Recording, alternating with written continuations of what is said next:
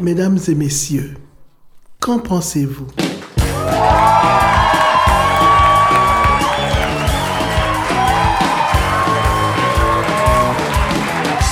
Le 5 avril 2023, nous sommes à la salle Félix Leclerc de Val d'Or. Une vraie de vraie salle de spectacle. Cher public, bonsoir!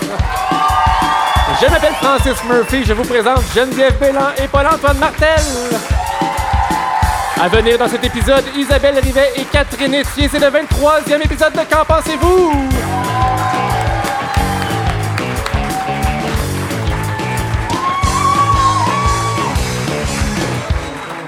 Le seul règlement de Qu'en pensez-vous, c'est de commencer par une opinion absolue bien assumée et défense de réagir aux opinions des autres puisqu'elles sont absolues. Geneviève, à toi l'honneur.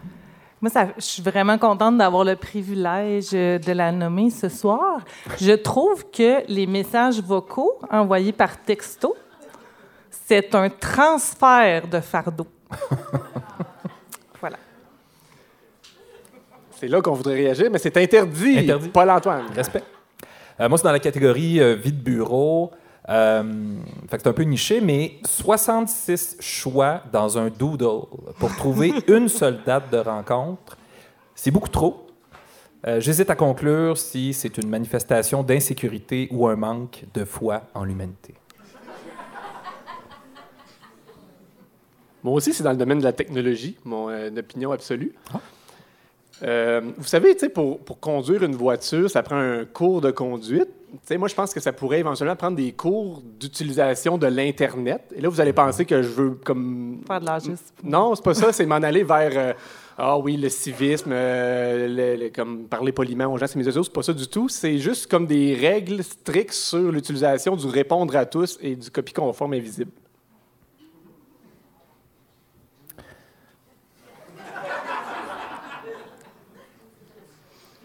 On dirait quasiment que c'est un épisode, un épisode spécial parce que dans une grande salle de spectacle, en plus, ça fait longtemps. si ça hein. paraît à l'audio. Je sais pas, mais c'est vraiment une salle de spectacle. Il y a comme deux fois plus de monde que d'habitude. Puis euh, ça faisait longtemps qu'on voulait enregistrer ici à la salle Félix Leclerc. On pensait faire comme un, un épisode anniversaire ou autre chose. Finalement, c'est arrivé random, 23e épisode. Mais ça a pris l'invitation de la Bibliothèque municipale de Val d'Or qui présente ce 23e épisode. Les mots chantent les mots viennent de l'âme, les mots n'ont peur de rien car les mots sont une. Les mots chantent les braves, les mots viennent de l'âme, les mots n'ont peur de rien car les mots sont une arme. Les mots chantent les drames, les mots viennent de l'âme, les mots n'ont peur de rien car les mots sont une arme. Les mots chantent les braves, les mots viennent de l'âme, les mots n'ont peur de rien car les mots sont une arme. Les mots sont bohèmes, ils prônent le blasphème. Tel que chanté par Samian, le thème du jour, les mots, ça tombe bien dans une bibliothèque. Geneviève va mettre la table comme d'habitude avec son édito qui s'intitule aujourd'hui Dire tout sans rien dire. Je, tu, elle. La langue française compte environ 60 000 vocables. C'est pas tant pour tout dire. Les mots peuvent apparaître même bêtement génériques devant l'entière singularité des expériences. Parfois, vaut mieux faire le deuil de la mise en récit parfaite. D'ailleurs, à ce chapitre-là, je trouve qu'exiger ni plus ni moins que des mots qui sonnent comme du Jackson, c'est exercer une pression pas pire ostentatoire sur autrui. Écris-moi des lignes qui swingent comme du Sting, qui sonnent comme du Jackson. Des mots qui riment, des mots qui passent et qui balancent. Des mots qui disent ce que tu dirais toi si tu avais ma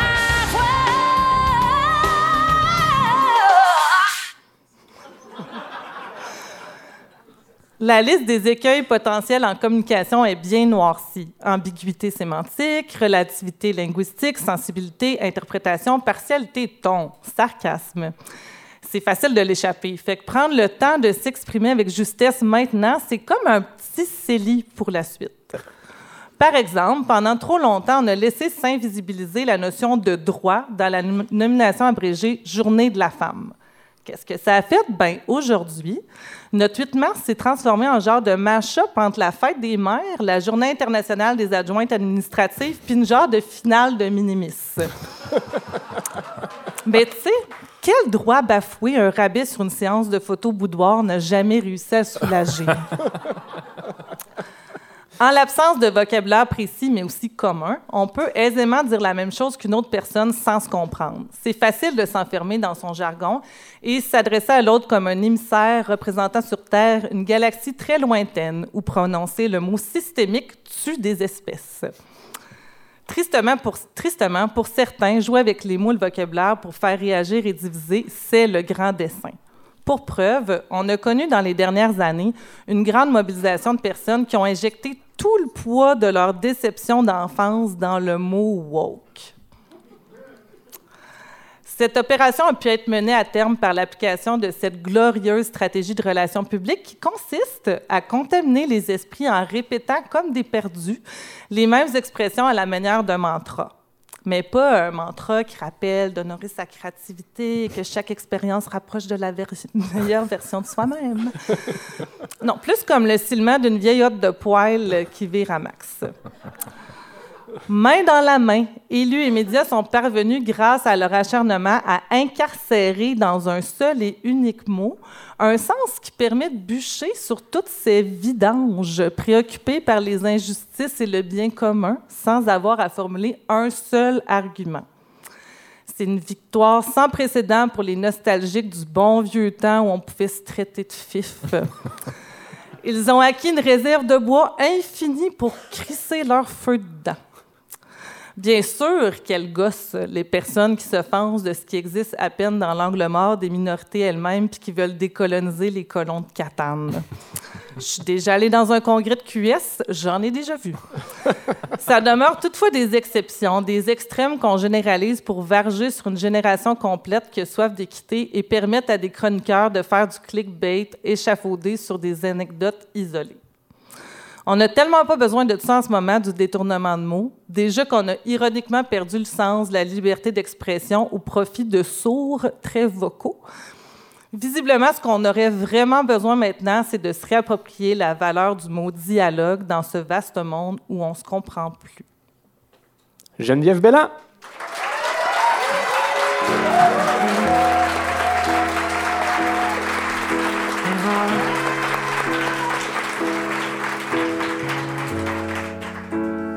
Tout sans rien dire Ou ment sans mentir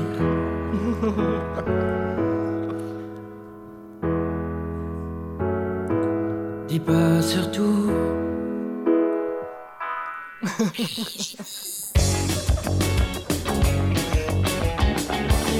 Wikipédia. C'est un bon choix de tune, ça, Geneviève, pour mettre de l'ambiance en Ouais, je partant. trouve que. Comme ta tourne de Samian après Bibli, là, ça fitait parfaitement. Hey, c'est un Wikipédia Express aujourd'hui. On a essayé une nouvelle formule. On a mis des balises claires à Paul-Antoine pour nous amener quelque chose de court et punché pour euh, continuer sur la vague de Geneviève et mettre en, Oui. en contexte le thème des mots. Absolument. Il faudrait vraiment le mettre en contexte pour que tout le monde suive. Les mots. Oui. Alors, euh, voilà. Donc, euh, t'as-tu une petite musique d'am- d'ambiance, Francis? Et voilà. Alors, les mots. Commençons par euh, quelques définitions rapides. Mot, ça peut être élément de la langue composé d'un ou de plusieurs phonèmes susceptibles d'une transcription écrite individualisée et participant au fonctionnement syntactico-sémantique d'un énoncé. Euh, moyen d'expression orale ou écrite, ça c'est mot aussi, comme quand on dit les mots me manquent pour vous dire mon émotion. Ça pourrait être petit nombre de paroles prononcées ou écrites. Je lui ai dit quelques mots dans la rue hier. Pourriez-vous nous dire un mot sur ce problème? Ça peut éga- également être un billet, une courte lettre, un message, écrire un mot à quelqu'un, un mot d'amour, ou encore une sentence, une parole mémorable, historique, des mots célèbres, des mots d'esprit ou des mots d'enfant.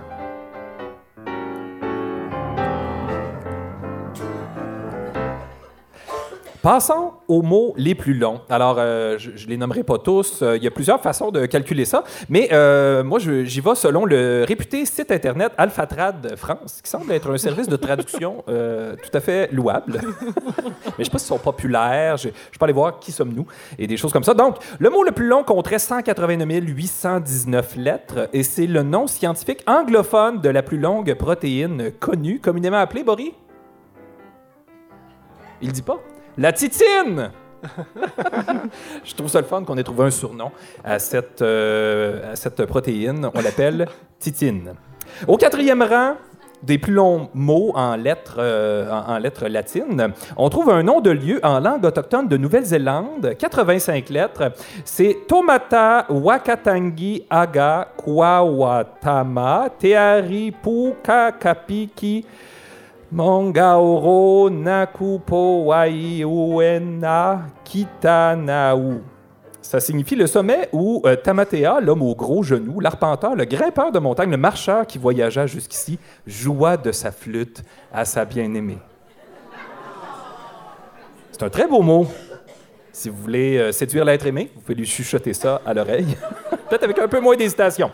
En français, écoutez, c'est des termes de science surtout, dont un de 36 lettres. Boris, c'est quoi? Non. Hippopo, hippopoto. Bon, hip- ben, ma fille le dit aussi. Hippopoto monstrosépédaliophobie, ce qui signifie la peur des mots longs. ce qui est bien, c'est que les gens ne peuvent pas vraiment mettre le doigt sur ce qui leur fait peur. Donc, c'est ça. Rapidement, oui, j'y crois quand je le dis. Les mots les plus courts. Il y a la préposition à, comme je m'en vais à la maison. Il y a la forme conjuguée du verbe avoir à troisième personne du singulier du présent de l'éducatif. A, il a faim ou elle a peur. Puis suis pas sexiste, là, c'est c'est des, exemples. Le pronom et adverbe Y, comme il fait fret. L'interjection au, comme dans au Canada. Au. au. Il y a l'interjection i, comme dans i. Il y a l'acquiescement timide. C'est juste une lettre. Puis il y a le, le ronflement. Euh, le nombre de mots dans la recherche du temps perdu, c'est 1,5 million de mots. Et là, c'est ici qu'on insère la blague. Si tu comptes les mots de cette saga, cherche pas où il est passé le temps perdu. le roman avec le plus de mots, ça s'appelle Marianne Bad My Love, d'un certain Mark Leach, qui est un gars qui travaille dans une banque au Texas, qui a 17 millions de mots sur 10 710 pages.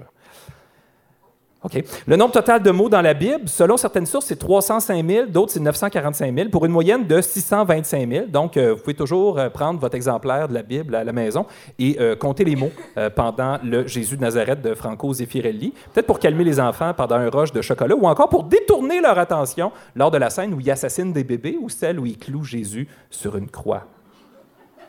Et enfin, les plus beaux mots du français, selon moi, il y a gargantuesque, hein, qui est un mot qui lui-même est gargantuesque. Il y a bisounage. Je- trouve c'est doux. C'est c'est un beau mot. Graffinier, c'est peut-être en réaction avec une faute d'usage que mon enseignante en secondaire 5 m'avait attribuée dans un texte, euh, prétextant que c'est un mot qui n'existait pas pour vrai. Ben oui, ça existe pour vrai. Il y a vie, c'est puissant et mystérieux. Wawaron, c'est, je vous le donne en mille, c'est un mot d'origine iroquoienne. Et finalement, woke, oui, woke, en effet, Geneviève, parce que c'est un mot qui fait capoter Mathieu Boccoté, et ça, c'est noble. Merci, Paul-Antoine!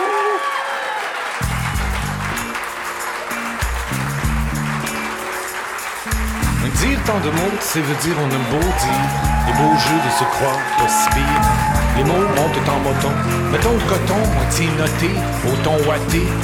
Les mots démons, les mots anges, médisants, bizarres et zézayants.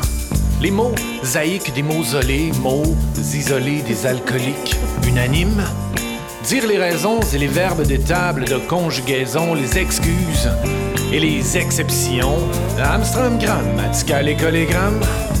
Tous les mots de la langue s'empilent l'un l'autre et me montent au cerveau.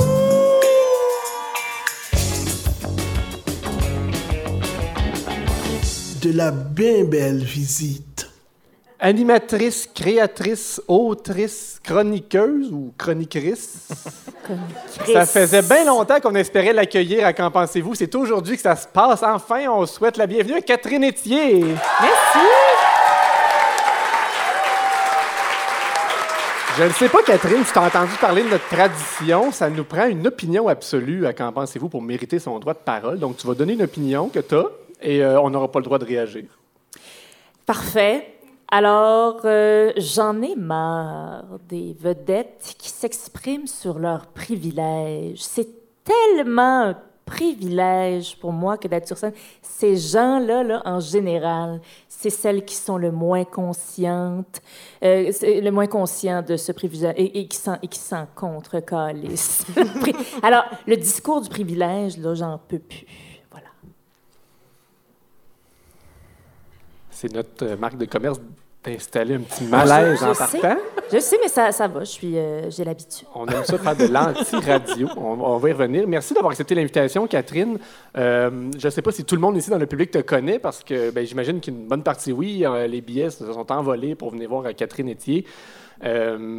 Euh, pour les gens qui te connaissent moins, on, on- ben, je l'ai dit en introduction, l'écriture, que ce soit des livres, des chroniques radio, toutes sortes de choses, on, on peut t'avoir entendu, vu à la télé, euh, avoir lu ton roman.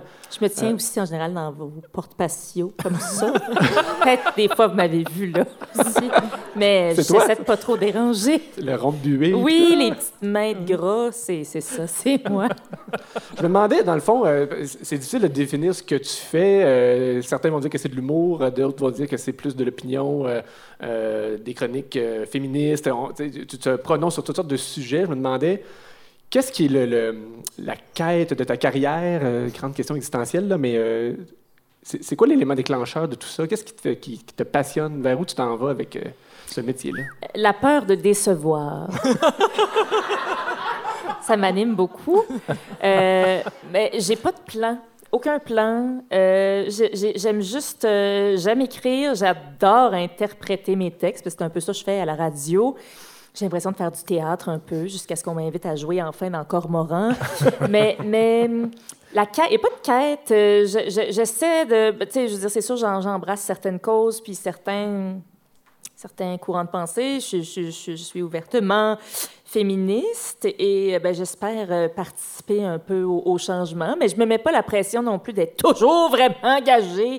Euh, à chaque moment, on peut avoir du plaisir. Ben, ça veut pas dire qu'on n'a pas de plaisir, là. Mais est-ce que tu Mais on peut aussi, ça peut être léger. Je me mets pas de pression, je, mais, naturellement, je, je- je- j'aime, j'aime euh, avoir quelque chose à dire, pas juste exister dans la sphère médiatique et aller fouler les tapis rouges que je foule à l'occasion. euh, Est-ce qu'on doit mettre Catherine Etier dans la catégorie des humoristes? Est-ce que c'est un élément, euh, je veux dire, fondamental ou obligatoire si on décrit ce que tu fais? Ben, je sais pas. C'est, une question qu'on me, pose souvent, je sais jamais quoi ré- répondre. Euh, ben, j'ai, toujours utilisé l'humour dans, dans mon écriture. Je pense que oui.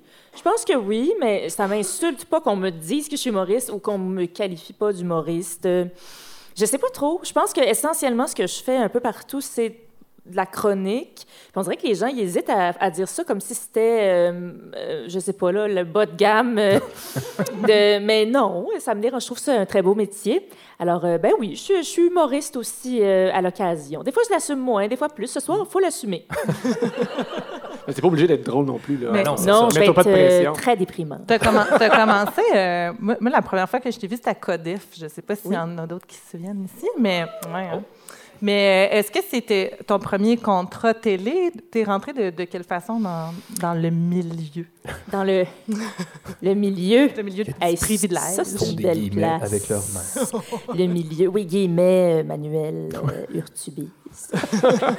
Euh, en fait, c'est euh, quand j'écrivais pour Urbania, jadis, il y a une dizaine d'années, euh, il y a des gens qui, avaient, qui appréciaient la, la tournure de, de mes textes. Et, et en fait, la première fois que j'ai fait de la télé, c'était à Musique Plus, dans une émission qui s'appelait Ce Show de Mike Ward.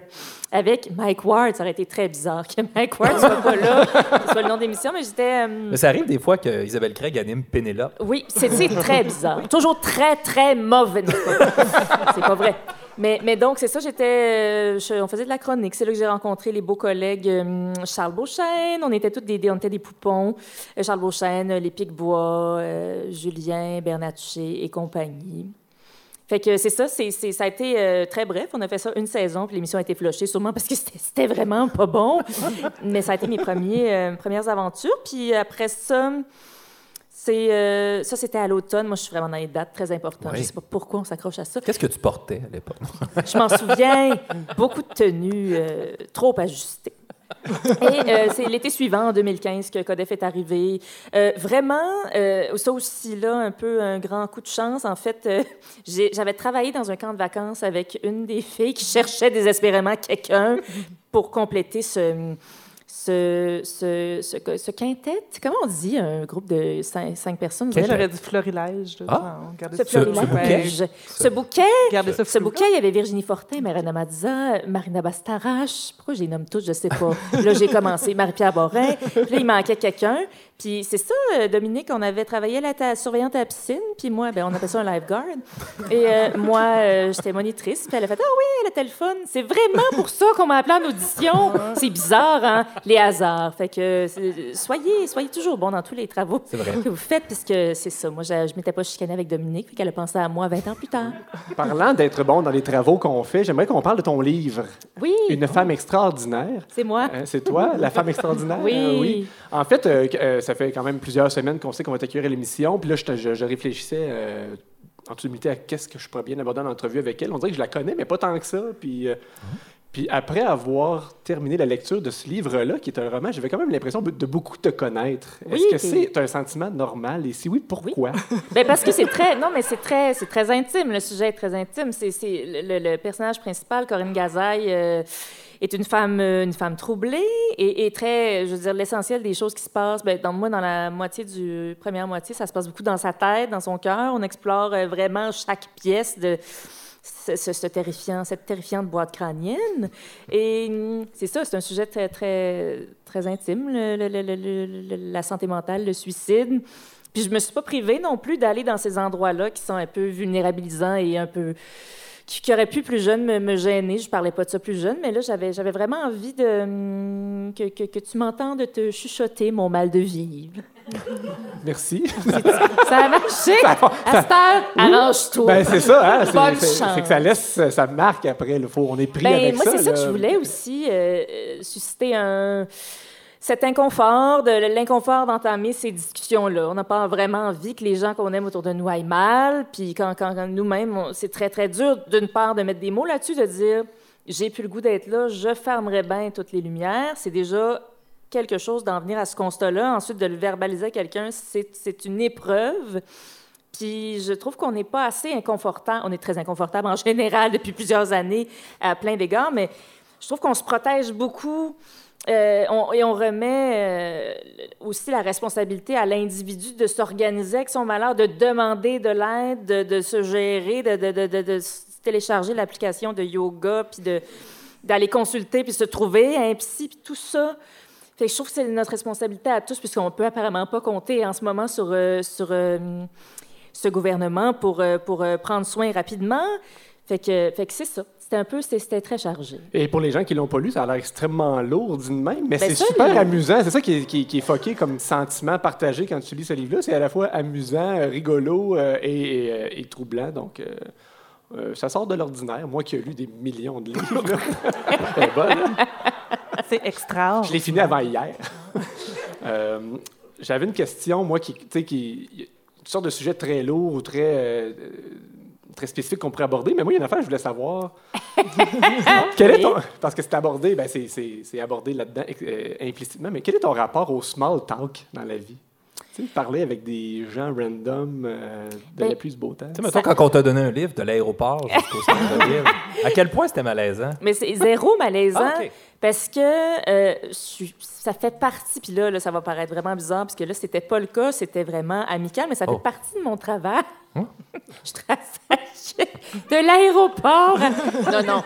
Mais tu sais, je veux dire. euh, euh, Fais du taxi.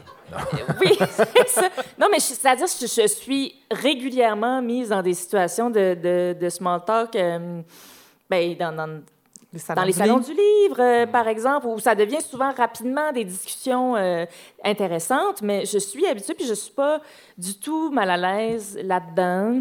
J'aime, euh, je veux dire, c'est correct. Si tout le monde est mal, on peut l'accuser, le fait que, ouais, on sait pas quoi dire. Puis c'est correct aussi de pas parler. Moi, je suis très bien avec le silence. Pas besoin de parler dans l'ascenseur avec quelqu'un. euh, mais, mais je suis ravie aussi de parler de météo. Ça me dérange pas de parler de météo. C'est, je veux dire, c'est aujourd'hui. Quel, quel Hein? temps de Hein? cul! Ben, pour, les, ça. pour les gens qui nous écoutent en balado, là, aujourd'hui à Val d'Or, c'était le verglas, la tempête de neige, c'était l'apocalypse. Euh, Il y a une partie du public qui n'a pas pu se rendre au, euh, au spectacle ce soir parce que, parce que les routes sont pas praticables, il paraît, euh, sur la route 117. En tout cas, c'est très, très euh, local comme, euh, comme référence pour les gens qui nous écoutent depuis, Paul-Antoine. euh, Pyeongchang. c'est bon. Merci. Oui. je me demandais quel pays de la francophonie t'allais nommer. Ça n'a pas marché. Moi, je voulais vous dire, euh, je voulais vous dire quelle sorte d'invité est Catherine Etier. Quand on préparait l'épisode euh, il y a quelques semaines, mois, on se demandait de quoi on allait aborder, quelle chronique, quel segment on allait faire. Puis là, on se disait, Hey, ça serait vraiment le fun de demander à, chron- à- à Catherine si elle accepterait de faire une, une chronique. Mais on était comme mal à l'aise de lui demander parce que euh, c'est une invitée, elle vient pas pour travailler, Je elle vient pour répondre aux questions. Exactement, c'est ça. Et, et on n'a pas, on- pas des honoraires du tonnerre non plus, donc on, on a juste comme laissé faire cette demande-là. Mais savez-vous quoi? Cette semaine, avant-hier, avec Geneviève, en prenant un café, c'est elle-même qui a dit Hey, ça vous tenterait-tu que je voudrais pas voler le show, mais si ça vous tente, moi, ça m'intéresserait de faire une chronique. Donc, quel, quel cadeau euh, nous a été offert. Et Un vrai cœur en. Oui. Et en plus, moi, le, le- ce que je trouve fabuleux avec ça, c'est que euh, Catherine Nettier a déjà gagné un Olivier pour une, une capsule humoristique qu'elle a fait dans une émission de radio. Et je me suis dit, si sa chronique était vraiment bonne, peut-être que ça lui permettrait de faire rayonner Qu'en pensez-vous? tu sais? Donc euh, voilà. No pressure. Penses-tu que c'est de quoi? ben, je vais, je vais- mon Dieu, j'ai pratiqué ça ce matin dans ma chambre. Donc si à tu veux, je te pars un jingle puis euh, tu fais ta chronique, ça marche? Parfait, mais est-ce qu'on met en contexte euh, ce que je fais? Parce que ça- c'est un peu weird. Ben, pas, y a rien qui est weird, c'est moi qui est weird. Pas vous, c'est moi.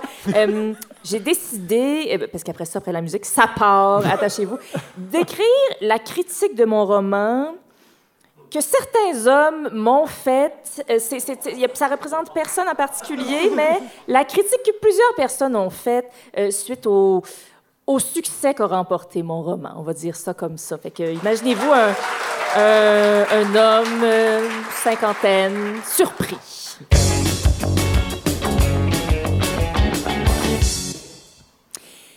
Catherine Etier. Catherine Etier, Catherine Etier, Catherine Etier, Catherine Etier, Catherine Etier. Une fille intelligente, hein, chroniqueuse, euh, sympathique.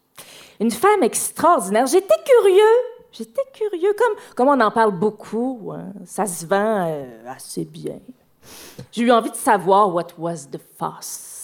Non, mais sans blague, j'adore, j'adore, j'adore ça, j'adore ce qu'elle fait, j'adore Catherine, j'adore, j'ai vraiment hâte qu'elle écrive enfin son roman. Euh, depuis le temps qu'elle en parlait, moi j'attendais, puis elle l'écrivait pas, ça fait que je me disais, coudon, j'espère, euh, j'espère, je sais pas moi, j'espère qu'elle est pas en dépression, peut-être tutoie-t-elle le précipice, non, mais j'étais pas dans le jugement là, je m'inquiétais parce qu'on on, on sait un peu que ce fille-là, là, je sifflais mieux ce matin.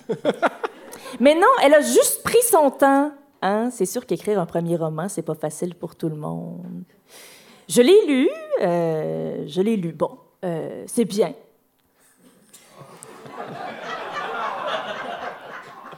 On retrouve la Catherine Etier qu'on connaît, euh, le langage fleuri, les phrases de 30 pieds, les images mirobolantes. Avez-vous vu, moi aussi, j'ai un vocabulaire riche et la syntaxe bandée.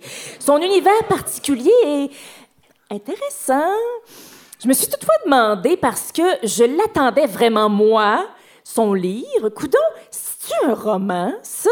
Ou c'est un ramassis de chroniques? Parce que la première moitié, là, wouhou! On dirait que la Catherine, elle s'est cachée derrière la chroniqueuse. Elle a peut-être eu peur, parce que, vous savez, n'importe qui ne peut pas s'improviser auteur, auteur... euh, Auteuresse, autre que. Je sais pas comment les féministes s'appellent quand elles écrivent, probablement en araméen pour se sentir unique et persécutée. Euh, N'est pas écrivaine qui le déclare. Son roman est truffé d'opinions, de diatribes, vocabulaire riche, et d'envolées radiophoniques. On n'est pas Gravel le matin, on est dans un livre, ici, hello! Mais j'ai adoré, non, mais j'ai vraiment, j'ai adoré ça. J'ai adoré ça. Euh, c'est une autofiction n'est-ce pas? Parce que je l'ai reconnue, euh, moi, Catherine. La Catherine, derrière Corinne Gazaille. Call me fin renard. On la reconnaît tout de suite. hein. C'est charmant. Charmant. Une sorte de journal intime pour elle, j'imagine. C'est l'époque. L'époque des femmes qui s'épanchent sur le papier pour apaiser leur crise. euh, Toutes des autofictions de femmes qui vont mal. C'est un peu redondant, mais on est ouvert. On est ouvert. Euh, Regardez Le plongeur hein, de Stéphane Larue. Excellente autofiction. On dirait que les hommes ont plus le tour pour ça, aller mal sur le papier, mais sans taper sur les nerfs. Ah, puis à part ça, on dirait que dans une femme extraordinaire, Catherine est incapable de ne pas être drôle. Ça, ça, m'a dérangé. Euh, alors, ça m'a fatigué parce que je sais aussi être drôle, mais je ne ressens pas le besoin de me coiffer d'un chapeau de moussaillon et de me faire tigus et timous à chaque deux strophes. Euh, Il est un lieu et un temps pour ces choses-là et ça s'appelle Pigalle. Toujours qu'elle fasse des jokes, euh, comme si elle pouvait pas supporter l'idée d'aller jusqu'au bout de son drame, d'explorer le sinistre et la noirceur comme seul un écrivain sait le faire. On n'a pas tant besoin de rire que ça. C'est quoi, t'avais peur de toucher l'excellence, Catherine? De te commettre? Euh, T'as eu les quetelles du Goncourt, c'est ça? C'est vrai que c'est pas pour tout le monde. Catherine Etier n'a vraiment pas écrit le roman précis que j'aurais voulu qu'elle écrive, avec l'histoire que j'espérais, le nombre de pages, les personnages, la tragédie, l'écume des jours. On n'est vraiment pas là, mais j'ai adoré. 3 sur 10. Catherine Etier! Dans les ampoules de Peter Pan Pour qu'on fait trace à même veston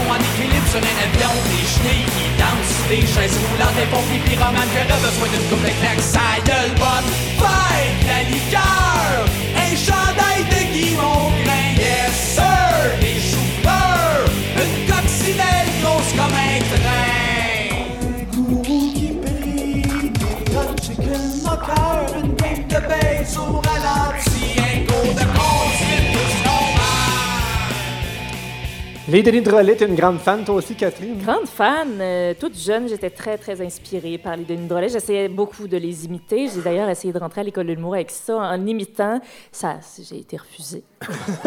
On est désolé pour ça, mais. Ben non, c'est très, très. Ouais. Ils ont bien fait. Moi, je trouvais qu'avec le thème des mots aujourd'hui, c'était le fun de mettre un, un extrait des Denis de Relais. Euh, je me souviens, moi, quand j'ai commencé à triper sur les Denis de Relais, je m'étais euh, un petit peu, euh, pas obstiné ou chicané, mais euh, j'avais une discussion avec mon papa qui, qui battu. ce soir, qui comprenait pas du tout le plaisir que je peux retrouver. Il dit Je suis capable, moi aussi, de dire n'importe quoi, toaster, ballonné, Oh. plancher, puis tout ça. Puis je dis Non, non, il y a, il y a une façon d'utiliser les mots. Dans cette chanson-là, il dit à un moment donné un marin en colère qui rentre des poissons dans son cul. Oui, c'est de la poésie. Exactement.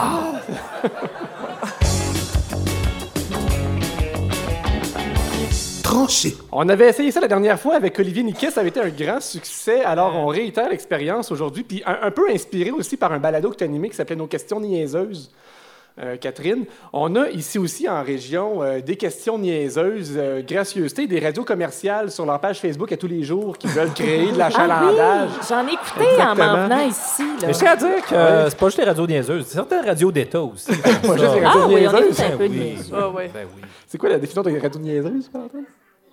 T'as-tu radio niaiseuse commerciale? Toi, t'as dit Question. Non, mais C'était un drôle de lapsus. Voilà, donc on a trois petits thèmes comme ça. On verra combien de temps qu'on a pour répondre à des questions. Je te laisse piger que- au hasard. hein, Catherine. Celle-là du milieu. Alors, tu peux nous dire de quelle radio ça vient, puis de toute la patente. là. Alors, une radio qui s'appelle Wow. Radio Wow? Oui, ah, super. présomptueux. Alors, euh, je lis la question. Aimeriez-vous avoir un perroquet comme animal de compagnie? Ben, dans mon cas, c'est non, mais je ne peux pas élaborer tant que ça. non. Moi aussi, j'aurais de la misère à ben, moi puis Catherine, on pourrait parler de chiens très longtemps. On a fait ça euh, cette Ah, semaine. Mais là, c'est les perroquets. Ben, je Ah. sais, c'est ça. euh, J'étais un petit peu plus coincée là, avec celui-là. Faudrait y aller avec les pauvres et les cons. Mais moi, je dois dire qu'il n'est pas question qu'on ait d'animal de compagnie chez nous. C'est une discussion qu'on a souvent avec les enfants, sauf peut-être un jour un oiseau. Donc, techniquement, le perroquet pourrait entrer dans cette catégorie-là, mais je suis pas certain que c'est celui-là je... C'est pas allergène. C'est quoi ton. Je sais pas. Ok. C'est- peut-être à cause de l'historique euh, de la belle famille, l'expérience. Ah, la on aimerait que- ça en savoir plus. Ben oui. Bien intriguant, ça. T'es bien agace. Ben, dans que- une prochaine chronique, on parlera de Rocky. De... Oh. Là, je cherche le nom des autres, mais ils ne viennent pas. Mais, euh, ouais. Mais euh, perroquet qui parle, c'est peut être intéressant des fois. Ah, mais il y a Richard Trudel qui me semble qu'il y a un perroquet. Oui. Il a dit ouais. Puis pour vrai, il a l'air. Ça peut être le fun, j'imagine, mais moi, j'en emprunterais un, peut-être. Un bien élevé. Puis là, tu passes un peu de temps Avec avec. un chapeau de forme, bonjour, le monocle. Mais moi, c'est tout le, sous-texte derrière la question. Tu sais, je pense à l'équipe de com qui a dit Hey, là, le monde ne veut pas se casser la tête, mais tu sais, puis ils veulent susciter de l'engagement, puis ils se sont dit cette question-là, ça va. euh, Mais ça peut être un euh, genre un article qu'ils ont pris dans le journal de Montréal qui disait un perroquet euh, commande euh, pour 200 000 piastres de bonbons. Un perroquet mange les yeux des enfants dans la maison. Puis ils disent, vous autres, aimeriez-vous ça avoir un perroquet? C'est peut-être juste ça aussi. Je vais vous dire les deux questions qu'on qu'on aurait pu euh, aborder aujourd'hui, mais qu'on n'abordera pas. On les abordera pas. que c'était beaucoup trop riche. Je pense que ce qui vient de se passer. Bon. Alors, on on les ceux qui faire. ont le plus réfléchi à la réponse. OK, on va les faire d'abord, mais vite. Là. Curling, bowling? À curling, 100 000. C'est le, mondial. Bowling, moment. 100 Plus curling. Moi, je suis team curling aussi. euh, Ouais. ouais, Il y a quelque chose de... On est dans le round robin. là, en moment. Pourtant, on, on aurait pu se faire un foursome pour aller au curling, mais moi, je suis plus bowling. Oui, moi. Ouais. Moi, je dirais que curling, ça rentre dans les sports, puis bowling dans les loisirs. Ouais, ouais. Puis là, je sais que ça pourrait créer de la chicane. ça, puis J'ai travaillé 20 ans en loisirs et en sport. puis Non, mais who Ça cares? à aucune définition. Non, mais pour vrai, je veux dire, juste pratique l'activité. Ah, ben oui. Plaisir Ouais, brut, ben, non, mais l'acharnement des gens, des fois, pour euh, catégoriser ça, je trouve, je trouve que c'est attendrissant. C'est correct. Tu peux raison. aller faire le sport du bowling curling si tu veux. Oui. Fais attention à toi. Ne, ne te romps pas le cou. Aimeriez-vous être une sirène? Oui, Mais comme une vraie. j'ai répondu trop vite. Moi, j'aimerais être une sirène inversée. Avoir une tête de poisson et des jambes pour courir. Ça serait cool. Moi, j'aimerais ça être une sirène, mais c'est un camion de pompiers! That is funny! je suis sûr que ça punch bien finir le segment. C'est un homonyme. non, mais juste euh, fendre les os avec ma queue. Reste ça. Non, non, non. Chantez bien Non, aussi. mais c'est, c'est, c'est comme ça voler.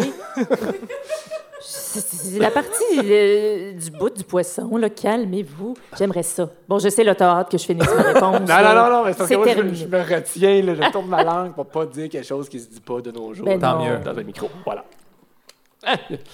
Pas de son.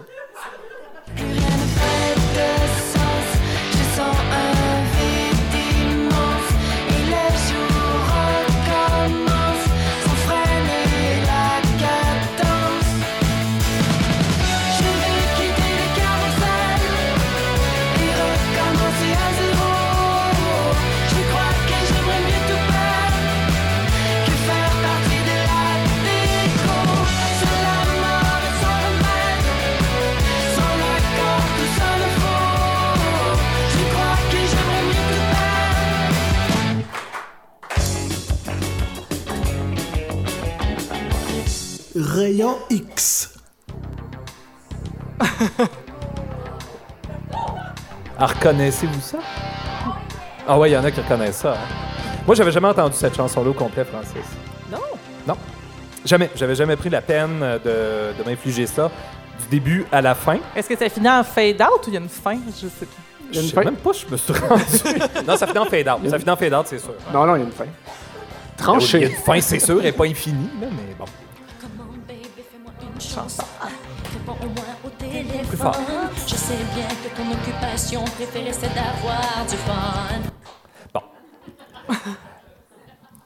Rayon X, c'est cette chanson où on essaie de comprendre ce qui se cache derrière les mots d'une chanson. Puis ça, des, des chansons comme celle-là, vous la reconnaissez, hein, c'est euh, Donne-moi des mots qui sonnent de Céline Dion, euh, paru en 1991 sur l'album Dion chante Plamondon, Plamondon. ben oui. Je l'avais décrit. Oui. Là, on pourrait euh, s'éterniser sur le fait d'appeler un album Dion chante Plamondon, se donner du prestige, essayer de se tirer l'un l'autre vers euh, les plus hauts sommets de, de l'Olympe québécois. Mais euh, on n'ira pas là, c'est, j'ai, pas le temps. Il y a trop d'affaires que je veux dire.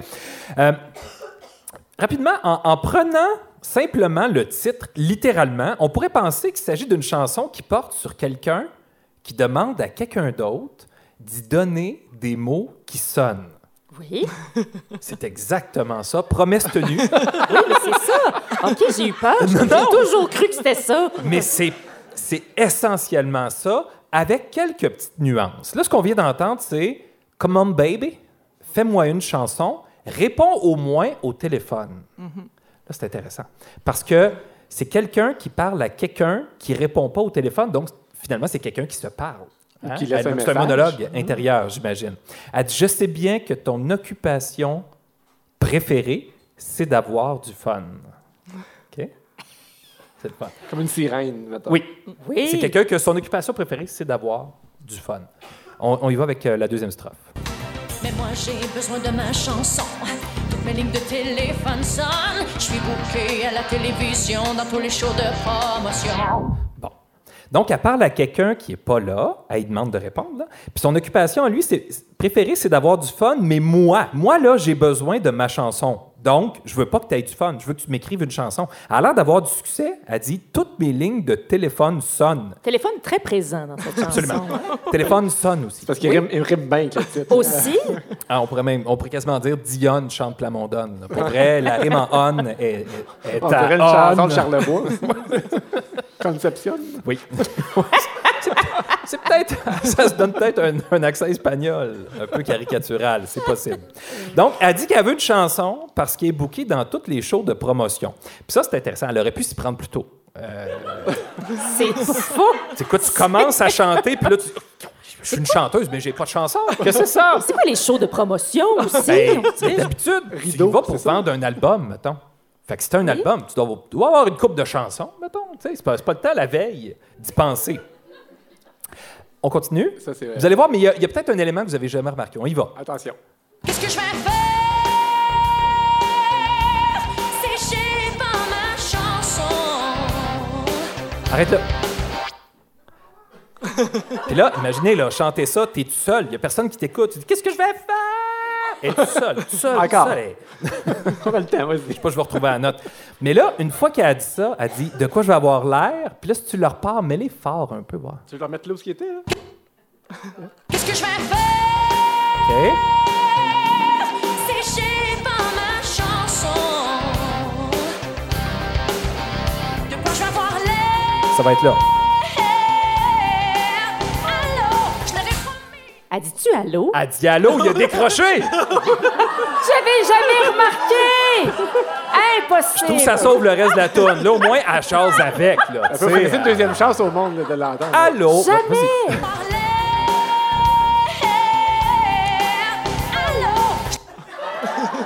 Bon. Ah, ça, là, je vais surfer là-dessus jusqu'au mois d'août.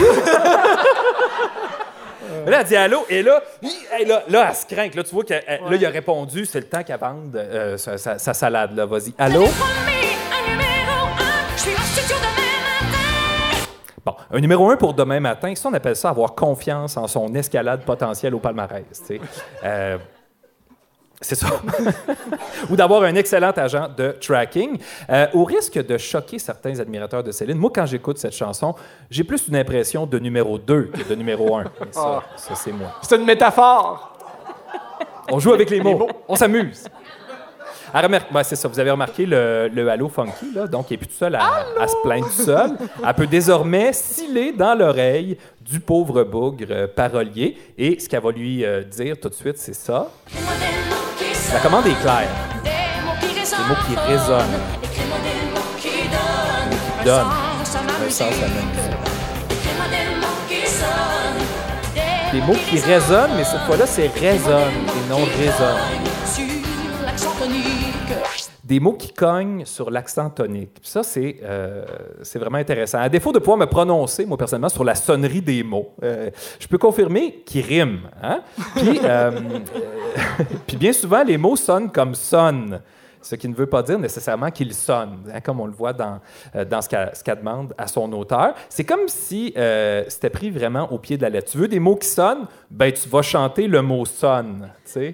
Il a demandé des mots qui sonnent, c'est ça qu'il a écrit des mots qui sonnent, littéralement. Donc, des mots qui cognent sur l'accent tonique, c'est important de préciser. Puis j'ai lu ça quelque part, probablement sur Wikipédia, puis j'avais pas le goût de chercher la source parce que je trouvais que ça sonnait bien. Ça sonne.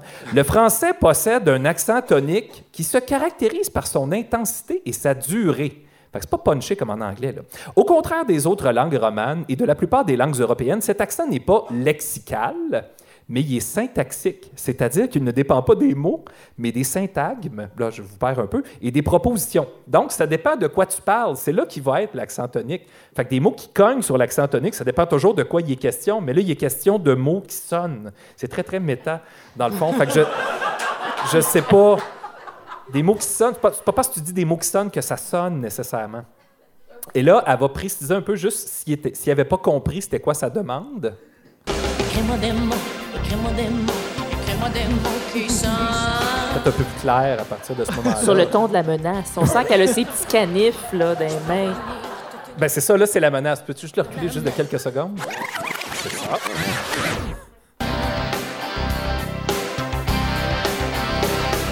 Je peux venir te tenir la main, te faire un double expresso. Faut que tu me la finisses avant demain, sinon mon planning tombe à l'eau. Bon, je suis pas sûr que de le tenir par la main, ça va l'aider, surtout si c'est la main avec laquelle il écrit. Mais c'est peut-être une menace. Je pense que c'est une menace. je peux venir te tenir la main, mon tabarnouche, et serrer très, très fort. Puis je trouve que ça respecte pas le concept de bulle créatrice. Des fois, tu as besoin de te plonger dans quelque chose, mais il y a quelqu'un qui te tient la main de même. Sans tenir la main juste au-dessus de l'épaule, c'est. euh, Mais Céline, elle a quelque chose avec les mains. Tu sais, elle serrait la, la main de cire de René avant les spectacles. Là, encore. C'est vrai? euh, C'est ça, elle aime ça, les mains.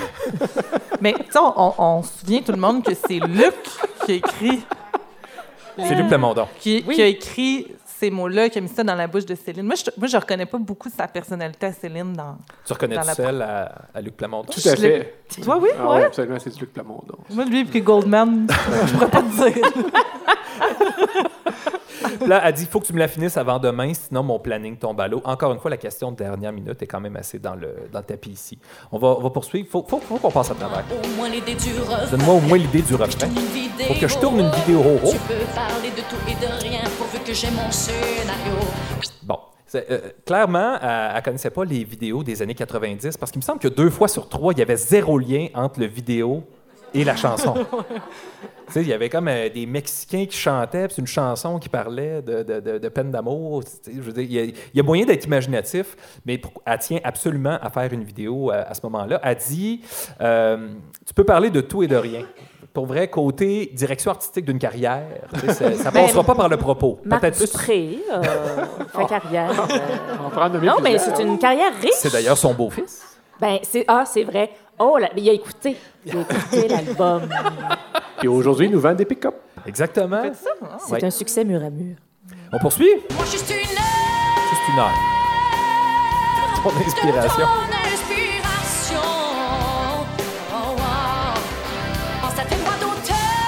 L'argument financier. C'est ça. Non, dit pas allô? non, Elle- continue. elle- C'est encore allô? Oui, ça a un autre appel. Non, là, c'est oh oh. Selon le site de Parole Weird que j'ai consulté. Oh oh. Oh, oh. Oui, oui, on, c'est un... Il n'y a pas Euh, de. c'est enfargé. Faut que je monte au moins jusqu'au top 10. Il faut que tu penses à MFM. Bon, là, elle avait dit je veux un numéro 1, puis là, elle dit il faut que je monte au moins jusqu'au top 10. Fait que ça, elle baisse ses attentes. parce que C'est c'est important. À un moment donné, le gars, il veut pas. Tu dis OK. Un numéro 8, un numéro 9, à la limite 10, ça c'est correct. Et il faut que tu penses à MFM. C'est bon, ça. Aujourd'hui, tu dis ça à, à un auteur. Pense à MFM, ça se peut que ça. Ouf, ça va réduire la pression, je trouve. fait que comme quoi, hein, euh, les temps changent. On continue. Ben là, il va y, il va y avoir le refrain. On pourrait. Passe-le. que- moi, j'aimerais ça dire que, tu sais, des fois, il y a des, des choses que tu entends toute ta jeunesse dans une chanson, Oui. pas le bon mot. Oui. Moi, j'entendais euh, des mots Ryan au lieu de Ride On. Ben, t'étais vraiment dans le chant. Parce que des mots ride on, Ah, c'est très clair. Ouais. Je l'ai pas le manquer. T'es Moi, c'était write. Write, écrire. Écrit Ah, toi, tu pensais que c'était Right. Non, j'avais jamais écouté la chanson complète, je savais pas. Oh. Arrête, arrête. Bon, écris-moi des lignes qui swingent comme du Sting. Ça, c'est un bijou. Je sais pas si Sting se démarque par son swing. Non? Je suis convaincue que oui. Ah, peut-être. Fin. Par contre, des mots qui sonnent comme du Jackson. Ça, Qui c'est pas dit quelque Michael chose qu'on Jackson? veut, là. Michael Jackson. Non, on dit Michael Jackson. Des mots qui sonnent. Fait que des mots qui sonnent. Aurait pu demander des mots qui sonnent. Ça, ça aurait été drôle. au Mais moins. moi, je trouve que Jackson est swing. C'est ce Non? qu'on- c'est ce qu'on dit. Non, non, mais entre swinguer et sonner, je parle, là. Ah. Sting et Jackson n'auraient pas été interchangés, mais Oui. ça, rime, ça rime plus, là, je sais, mais. Laisse faire, continue. J'aurais pas vu Michael Jackson dans The Police. mais- Non. Ben, moi, j'aurais préféré, littéralement, qu'il la rencontre un jour. Puis Ça, c'est- un très mauvais. Non, mais je sais que tu voulais t'en Une aller. intervention de merde. Pardon? Non, hey, hey, non, pour vrai, c'est ouvert à tout le monde. Je veux qu'on Oui, comprenne ensemble cette, libre, cette euh, oui, chanson-là. merci pour cette compassion. Fait que là, on, poursuit. Ça, tu l'as fait jouer tantôt. Des... Vas-y, fais-le jouer. Je vais parler par-dessus. Des mots qui riment. Ça, c'est mission accomplie, je trouve. Euh, des mots qui pensent et qui balancent. Ça, c'est dur à dire. Peut-être qui penchent et qui balancent. Des mots qui disent ce que tu dirais toi si tu avais ma voix. Tu dirais ça exactement de même? Alors, clairement, c'est ça qu'il a fait. Il considère que s'il y avait l'agile l'organe vocal de la diva de Charlemagne, il se plaindrait en dégoulinant d'insécurité et de désir de reconnaissance. Parce que c'est ça qu'elle fait un petit peu, tu sais. Fait que, est-ce qu'elle s'en est rendue compte en chantant la toune, qui donnait des intentions ou une espèce de vulnérabilité face au succès puis à son image? Je sais pas. Par ailleurs, hein. la chanteuse demande un peu plutôt des mots qui riment, qui pensent et qui balancent. Un en trois, c'est pas pire. Il balance. En tout cas, au baseball, c'est bien. Et on complète euh, ici, euh, je pourrais vous, le dire peut-être, je sais pas si euh, réciter un peu à la poésie, à la poète. Écris-moi des mots qui dansent. Écris-. Écris-moi des mots qui sonnent. Écris-moi des mots qui sonnent. Des mots qui résonnent. Écris-moi des mots qui donnent un sens à ma musique. Écris-moi des mots qui sonnent, des mots qui résonnent. Écris-moi des mots qui cognent sur l'accent tonique. Écris-moi des mots qui sonnent. Écris-moi des mots qui sonnent right on. Il faut que ça fasse un number one. Il faut que ce soit le fun. Et c'est fini. hein. À ce moment-là. Bref, On dirait David Goudreau qui parle aux hommes. C'est bon. parce que les hommes ne s'expriment pas non, assez. ça marche. Merci. Mon frère, donne-moi des mots qui sonnent, qui cognent sur, mais, mais sur l'accent tonique. On a une chanson chantée par une chanteuse qui est écrite par un auteur à propos d'une chanteuse qui demande à un auteur d'écrire une chanson. Ah, quand même. La chanteuse, elle veut vraiment une chanson qui va avoir un succès populaire, puis vite, parce qu'elle a plein d'engagement, puis que ça lui prend une nouvelle chanson à chanter, puis qu'elle n'y a pas pensé avant. La chanteuse a pas le goût de se la jouer Sgt. Pepper en studio. C'est pas vrai qu'on va commencer à jouer avec des harmoniques de banjo. Non, monsieur. On enregistre ça direct là de suite, c'est ça qui est, qui est ça. La chanteuse, elle souhaite des mots qui sonnent et, comme je disais tantôt, l'auteur lui a littéralement écrit des mots qui sonnent. Donc, il y a 358 mots au total dans les paroles. Il y a 26 fois le mot écrit, 33 fois le mot moi, 38 fois le mot des, 35 fois le mot mot, 30 fois le mot qui et 20 fois le mot sonne. Tout ça ensemble, ça représente 180 mots, donc 50,8% des mots. Wow. Ça, c'est fameux. Et J'ai pas compté le titre de la chanson. Là, on, serait, on approcherait le 52. là. Euh, Il y a 19 mots en anglais. Ouais. 19. C'est 5,3% Euh, Et comme on dirait au ministère de la langue française, c'est un peu une scène. C'est sick. Plamondon a peut-être effectivement écrit la chanson en une heure, tout simplement en transcrivant ce que Céline lui a chigné. C'est possible. Pendant qu'elle tenait la main. Puis qu'elle faisait un café. Je sais pas, elle est souple, en tout cas. C'est ça. Il était peut-être dans, la cuisine. Euh, les titres alternatifs en terminant euh, Le tâcheron et la wannabe. Racoleuserie ou Amour-propre de l'absence à l'excès. Très bon.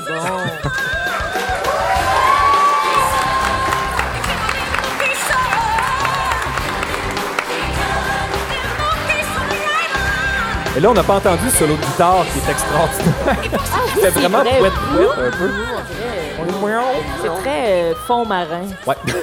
La finale, Sirène. Ah, c'est ça. C'est vaguement vogue un peu, Madeleine. Ouais, C'est très l'époque. Paul-Antoine Martel, mesdames et messieurs.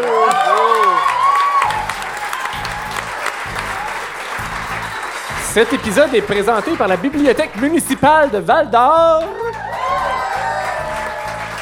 C'est rare qu'on peut dire ça. C'est une des meilleures au Québec, moi je suis sûr. Pas vrai. Euh, voilà, merci aussi à Air Québec pour le déplacement de Catherine Hey. Etier. Merci Très aux smooth. fidèles partenaires de Qu'en pensez-vous, la Société Saint-Jean-Baptiste de la témiscamingue Adama Productions, Marie-Claude Robert, photographe, Studio La Chapelle et Québec Studio.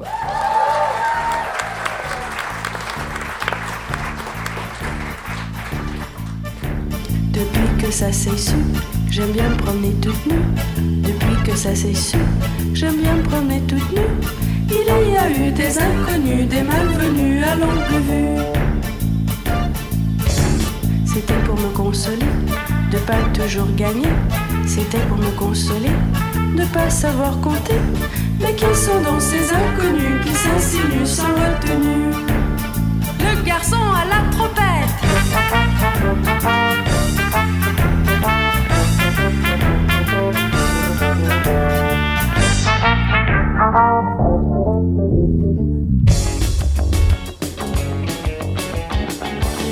La bien belle visite.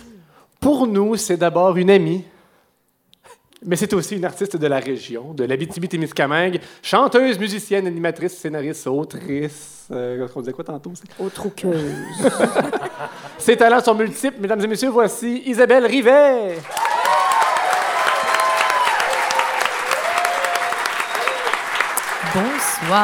Bonsoir. Isabelle. Merci d'avoir accepté l'invitation de Qu'en pensez-vous? Tu connais le règlement. Ça prend une opinion absolue pour commencer.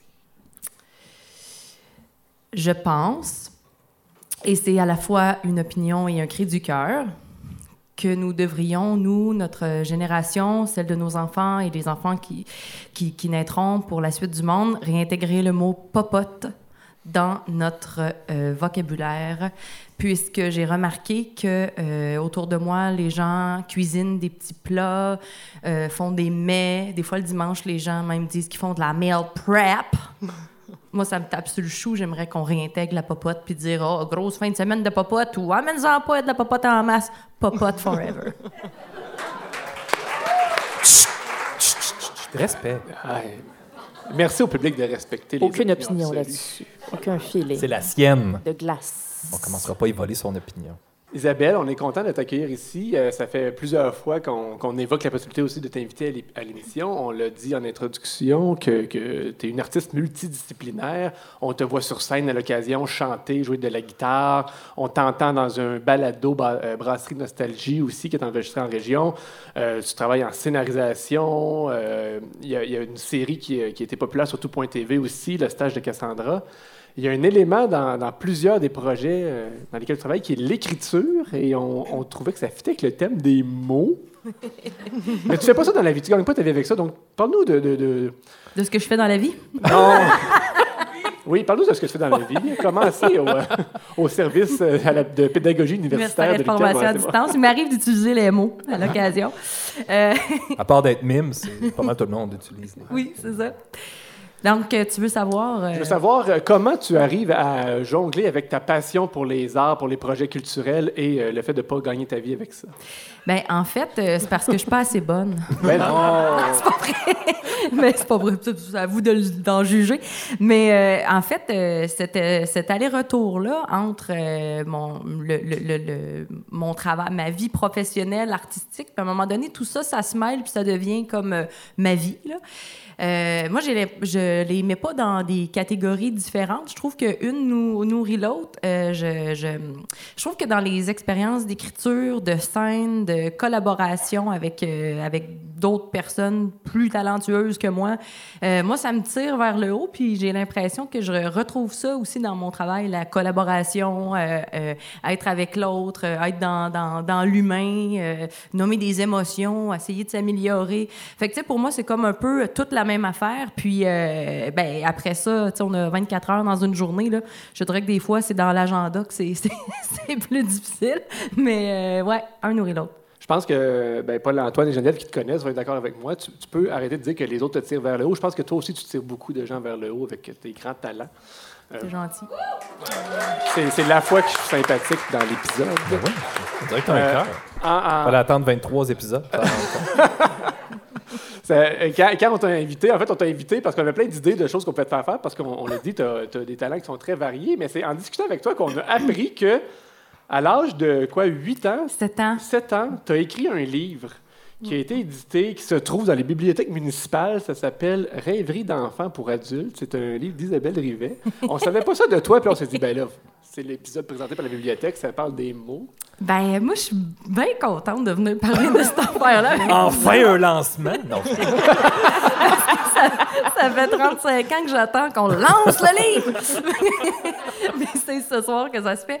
Ben, effectivement, dans le fond, l'histoire en arrière de ça, c'est qu'il y avait des cafés littéraires, puis. euh, euh, dans, dans la ville où j'ai grandi, à Rwanda, il y avait un café littéraire par mois, puis c'était vraiment évidemment pour, euh, pour des adultes. Mais moi, je suppliais mes parents de m'amener là.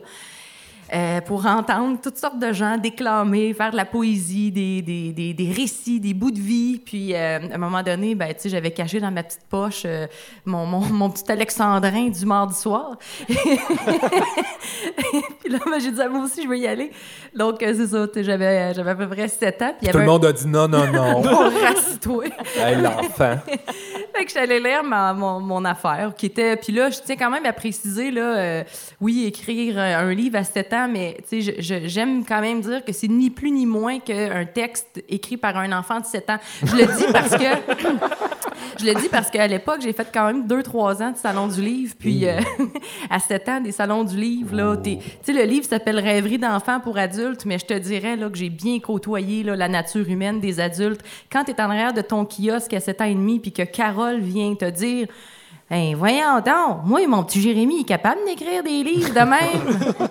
ben oui, Carole, Jérémy est capable d'écrire des livres. Je dis, j'ai pas, j'ai jamais dit que j'étais spéciale. J'ai dit, je suis allée d'un, d'un café littéraire lire un alexandrin, j'ai été chanceuse. C'est ça qui est arrivé. Non, non, mais attends, là, Jérémy, était où? Est-ce qu'il était à un kiosque ou... Non? Non. Ah, d'accord. Jérémy faisait le bacon à terre pendant que sa mère m'invectivait. Exactement. Isabelle, merci d'être là. Euh, dans, dans, dans cette participation-là, quand j'ai compris que c'était un livre que tu avais écrit quand tu étais enfant, j'y ai vu un lien fabuleux avec le segment 9 à 3 de notre épisode qui aborde toujours un peu justement ce qui concerne les enfants, la vie de famille et tout ça. Et surtout, une opportunité pour moi de te sous-contracter ma chronique, ce que tu as Ah. accepté de faire. Donc, euh, Ça n'a pas rapport avec un lien quelconque d'autorité à l'université. Pas du tout. OK. Je pas de malaise. On appartient au même syndicat tous les deux. Ah, Euh, OK. Absolument. 9 à 3. Mais je sais pas pourquoi j'ai dit ça, je suis pas syndiqué. c'est ça. J'ai pas comme osé le relever. C'est ça. je suis dans la même catégorie, mais moi, je suis non syndiqué. Ça intéresse les Ouais, gens. Anyway. 9 à 3 avec Isabelle Rivet. Donc, euh, quand, euh, quand on m'a invité à ce fabuleux podcast euh, duquel je suis très fan par ailleurs, puis je suis aussi très fan de Catherine Etier, de- dans le fond, moi, je capote ma vie d'être avec vous autres à soir. Étire-les. Étire-les. Oui, c'est ça. Mais j'ai pensé à la, la place qu'avaient les mots dans notre vie, dans ma vie. Puis, juste pour qu'on voit un peu le ton, là, puis que Jérémy était capable de l'écrire, lui aussi, euh, je vous lis un petit extrait de la page 1. Euh, c'est euh, écrire, c'est une autre manière de dire. Écrire, c'est une manière de se dire toutes les histoires qu'on voudrait se rappeler pour toujours. Écrire, c'est une manière de se dire nos affaires, même à quelqu'un de loin. On n'a pas besoin de faire d'interurbain. On dirait du Plamondon. Ça sonne, hein? Ça sonne comme du Jackson. C'est très bon. Ça pouvait pas me faire plus plaisir. Très bon, oui. Ah, c'est comme. euh, ben, c'est ça, c'est touchant, même après 35 ans d'avoir écrit cette petite perle. Alors, moi, ma mère me disait, euh, elle disait ça souvent. Elle disait Ce qui s'énonce clairement se conçoit bien. Bon, c'est pas vraiment ma mère qui a inventé cette phrase. C'est un dénommé Boileau, un avocat du 17e siècle, et c'est pas tout à fait ce qu'il avait écrit. C'était plutôt quelque chose comme Ce que l'on conçoit bien s'énonce clairement, et ça venait avec Les mots pour le dire viennent aisément.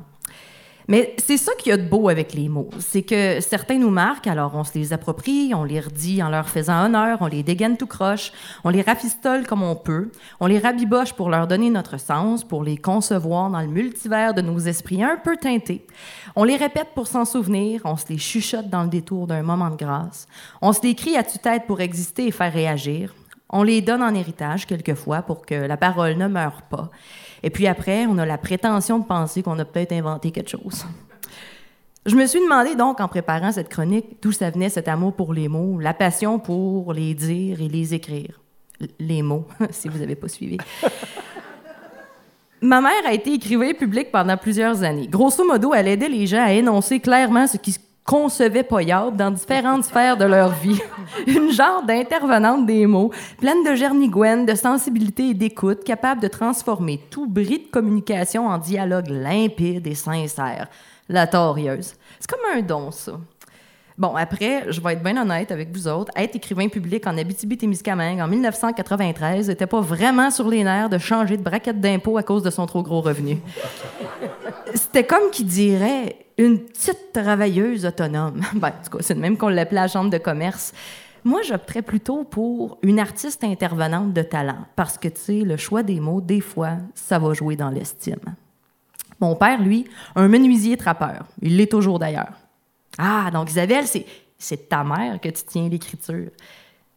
Mon père écrit des journaux de bord, depuis toujours. Il tient l'inventaire de la forêt, consigne les données à propos des oiseaux, des loups, des castors, des lynx, des pécans, garde le registre de la température, de l'épaisseur de la glace, des débâcles, des tales de bleuets ou des arbres qui sont morts. Puis dans ces journaux, si on est attentif et un petit peu en mode archéologue des propos du quotidien, on retrouve entre deux informations factuelles liées aux pies, qui sont nombreuses à être venues manger dans la nouvelle cabane, ou à la pluie, qui n'a pas lâché depuis deux jours, puis qui a fait monter l'eau dans le cric, qu'Isabelle est rentrée à l'école, qu'un ami est décédé, que le silence de la forêt lui a réparé le cœur dans une période difficile, qu'Isabelle est partie en voyage, qui est revenue, qu'un enfant va naître, que la vie passe avec ses arbres qui meurent, sa mousse qui verdit. Le grand registre de la forêt s'entremêle au deuil et aux joies qui seront exprimées pudiquement pour ne pas déranger le cours de la nature, elle, toujours plus grande que soi. Ben voilà, ça vient des deux parents. Ben, en tout cas, je pense. Je le réalise en l'énonçant. Je le conçois mieux parce que les mots m'ont redonné la vue. Je me raconte des histoires pour retrouver le fil, trouver une trame narrative qui m'amènera jusqu'à vous. Vous dire encore peut-être que, même si je crains davantage l'aphasie que la disparition, les mots parlés, écrits ou chantés m'enveloppent comme une promesse d'éternité, une preuve du vivant, un anxiolytique qui coûte pas cher. Merci, mes amis, pour la belle invitation. Je prédis que les lacs vont caler à la mi-avril. J'ai le goût d'ouvrir les valves. Bonne débâcle, tout le monde. Isabelle Rivet.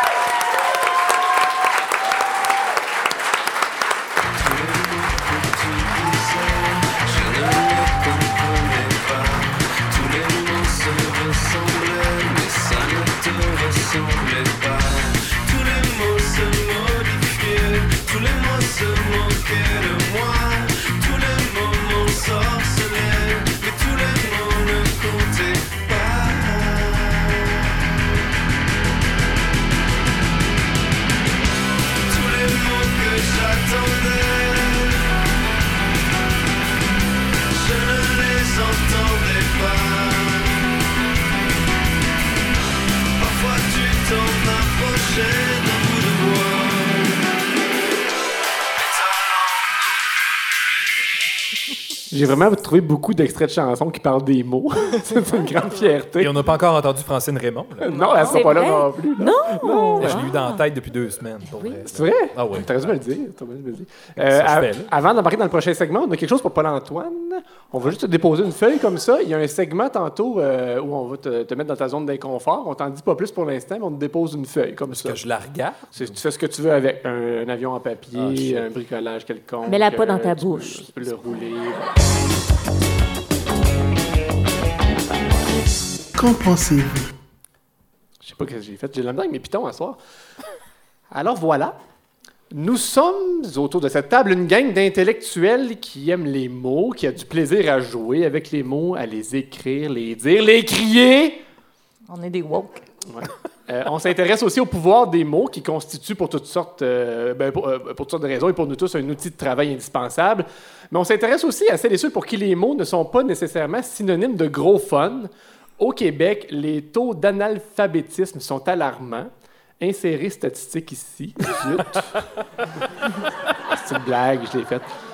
Selon la Fondation pour l'alphabétisation, 19% des Québécois sont analphabètes et 34,3 éprouvent de grandes difficultés de lecture. Donc, euh, c'est pas, euh, c'est pas une une petite marge, c'est quand même important. Puis, c'est pas seulement dans des pays euh, sous-développés non plus. Donc, aujourd'hui, la, la discussion très légère qu'on peut avoir, c'est C'est quoi un mot qui sonne? c'est, euh, en fait, euh, j'ai tout écrit ça sauf la question que j'aurais dû écrire, mais euh, est-ce qu'il y a un clivage euh, qui se crée ou qui s'accentue entre les intellectuels et la population en général? Nous, dans cette salle qui tripons sur les mots et sur toutes les discussions qu'on peut avoir, est-ce qu'on s'éloigne de- d'un autre clan? On parle souvent du fossé qui se creuse entre les riches et les pauvres. Est-ce qu'il y a un creuset qui se, fo- qui se forme euh, aussi euh, sur le plan intellectuel? Qui voudrait se mouiller en premier sur cette question-là? Moi, je peux me lancer sur euh, une première réflexion, mais je, me rends compte que, euh, on en avait parlé un petit peu en rencontre avant, puis, tu sais, ça fait longtemps que- j'entends ces statistiques-là, mais on dirait que je ne les vois pas nécessairement parce que souvent, les, euh, les personnes analphabètes vont très bien le cacher. Puis, euh, mais je trouve qu'avec les réseaux sociaux, on, on- c'est un petit peu plus exposé. euh, puis ça, je trouve ça quand même rough pour ces personnes-là parce qu'elles se font souvent reprendre sur ces aspects-là. C'est comme si on leur enlevait le, le droit de s'exprimer parce qu'elles n'arrivent pas à le faire de, fa- façon bien écrite. là. Je ne sais pas si on devrait faire un meilleur culpa, mais on a souvent ri des gens qui s'expriment tout croche sur les réseaux sociaux, mais, euh, mais en même temps, Ben, on, les nomme, c'est lancé on les nomme pas. publique. On, on rit du résultat. On les un nomme peu. souvent, Paul-Antoine. Bon, on va dire Aline. Il y en a plusieurs des Aline. Des Boris, il y en a juste un. On n'écrit pas ces réseaux sociaux. Mais euh, je, je sais pas, moi, je.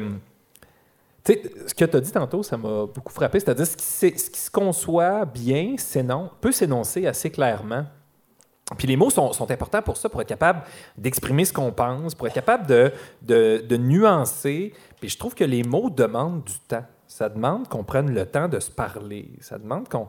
Puis même si on n'a pas tout le vocabulaire, même si des fois ça se bouscule en dedans, de prendre le temps d'y dire, puis de passer d'un bord, puis de revenir de l'autre, puis d'essayer de, de faire le tour peut-être, plutôt que de tout le dire d'une shot. C'est c'est surtout ça. Fait qu'il y a- il y a- il y a beaucoup de gens qui, en effet, ont de la difficulté à s'exprimer. Mais encore récemment, j'écoutais un balado concurrent. ça s'appelait Aujourd'hui l'histoire. C'était-tu sur iHeart Radio? Non, c'est sur audio.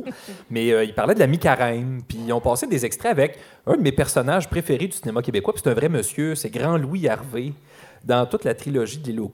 Mais il racontait comment ça se passait, la mi-carême, à l'époque, à, mi- à, à- à l'île.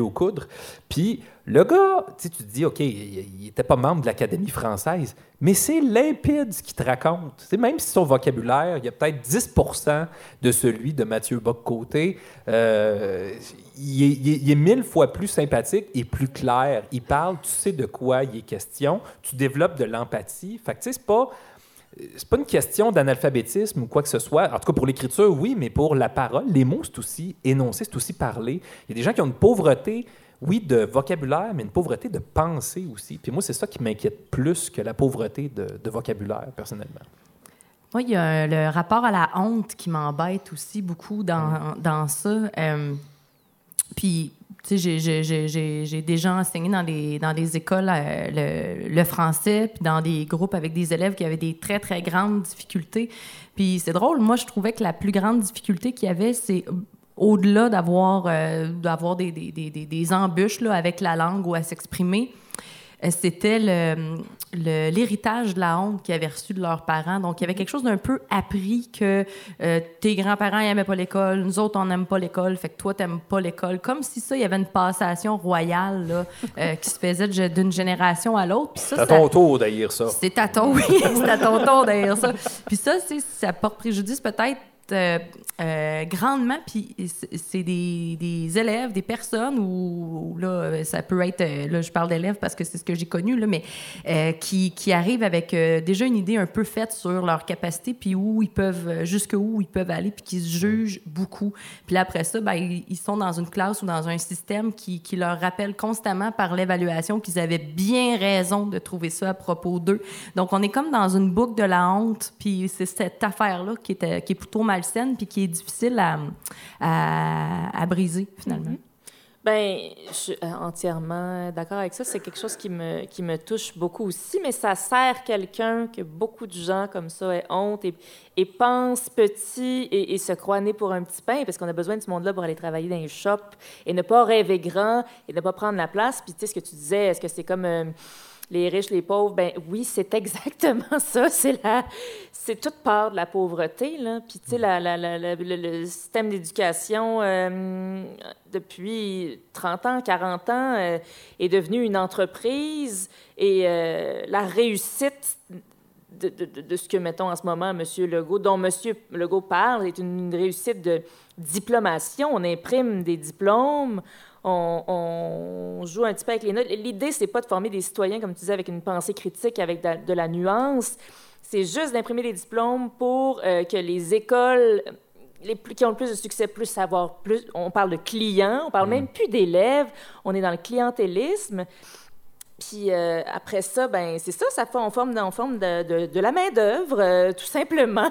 C'est vraiment un peu ça. On, on encourage les jeunes à choisir une profession rapidement qui va les faire travailler dans un milieu, euh, pas qui va les rendre heureux, mais tu sais, on est vraiment, on, est, on les oriente dans la job. Puis ben c'est ça. Après, on oublie, on, on oublie de leur, de leur apprendre, euh, de mettre la hache dans, dans cette honte-là qui est transmise de génération en, en génération. Puis, puis on, on passe à côté de plein de talents, de Mm. plein de belles têtes. Puis ben c'est ça. là, je veux dire, si ça reste ainsi, c'est parce que ça sert quelqu'un à quelque part. Là, on a beau euh, parler de, je sais pas là, de, de- de- du français que c'est donc pas. Tu sais, je veux dire, ils s'en sacent là essentiellement. Ce qu'ils veulent, c'est qu'on ait travaillé. Penses-tu Il qu'il aimerait notre balado? Tim. Hein? Penses-tu qu'il aimerait notre balado, François Legault? Je sais pas. Ben, pas l'épisode dans lequel je suis. Je pense pas qu'il m'aime beaucoup. Y a-tu lu ton roman puis fait un Non, petit ben pont? si le, lui en a pas, je penserais, bien étonnée. Mais honnêtement, ça m'aurait gêné beaucoup. J'aurais pas aimé ça. Toi, Isabelle, est-ce qu'il a lu ton roman? Sûrement. Je je le sais pas, mais pour l'anecdote, dernièrement, ma, ma fille de 14 ans est à Montréal, elle est allée voir une pièce de théâtre, puis M. Legault était assis euh, quelques, quelques bancs, puis elle s'est levée, puis elle a dit « Monsieur Legault, nous sommes des élèves de Rouen-Noranda et non, on n'aime pas beaucoup ce que vous faites. Ta fille! Réussite totale! Inter... Wow! Mais on n'aime pas beaucoup ce que vous faites. » Elle, elle a été douce. Mais c'est bien, elle a pas dit on vous aime pas beaucoup. Non, ça, c'est très bien. Non, ça avait été bien, de ça avait belles été bien fait. Mais j'avais le Belle goût de... insulte. Non. J'avais le goût de rebondir sur le. tu sais, on- la- le- il reste que la, la parole puis s'exprimer, puis quelqu'un qui s'exprime bien par rapport à quelqu'un qui s'exprime pas bien, c'est un pas pire facteur de discrimination euh, sociale. Puis des fois, la, la, la capacité ou l'aisance à s'exprimer, ça devient un peu surfait, de sorte qu'il y a des gens qui maîtrisent des, du, du faire, du faisage, la, de la, des, des, des techniques, des, euh, des, euh, de l'artisanat ou de la. C'est ça, des. Pardon? Du concret qu'on nous dit dans la salle. Ben euh, oui, ben oui, ça- du concret. Oui, oui. Ben oui, Oui. tout à fait. Mais ce que je veux dire, c'est que euh, puis ça peut se passer de mots ou pas être nécessairement dans la grande envolée lyrique puis l'éloquence. Puis ça, ben ça a, ça a une valeur. Puis je pense qu'il faut le, le valoriser euh, sans que ça passe nécessairement par gagner un concours de- de- d'exposé oral. Mais c'est drôle. Mais l'inverse existe. Tu sais, quand. euh, moi, je, moi, moi, je m'exprimais bien quand j'étais jeune, mettons. tu sais, puis Vente? si- J'ai dit je m'exprimais bien. Est-ce que tu t'appelais Jérémy? Non, mais tu sais, à, à- à- à- en tout cas à mon époque, tante, il y a 40 ans, mais euh, oui, et, 35-40 ans, mais tu sais, parler bien pour un élève du primaire, tu sais, puis euh, euh, euh, c'est ça, être clair, tu te fais écœurer. Ouais, c'est ça, C'était comme un motif de discrimination. Bien parler. Mais ça existe encore aujourd'hui. Il y a un gros mépris de la, on appelle ça la Peut-être- bien-pensance. Peut-être pas l'école puis- alternative, mais dans les écoles normales. Mais il y a probablement des jeunes qui s'empêchent de bien parler ou de, de jouer avec les mots puis de les manier parce que c'est c'est descendu, c'est pas nécessairement bien vu. Je pense pas qu'on est dans dans certains milieux peut-être c'est valorisé de, de bien parler, puis dans d'autres il y en a qui se cachent. Je suis certain. Tu sais, aimer la littérature, mettons au secondaire, c'est relativement suspect. C'est weird.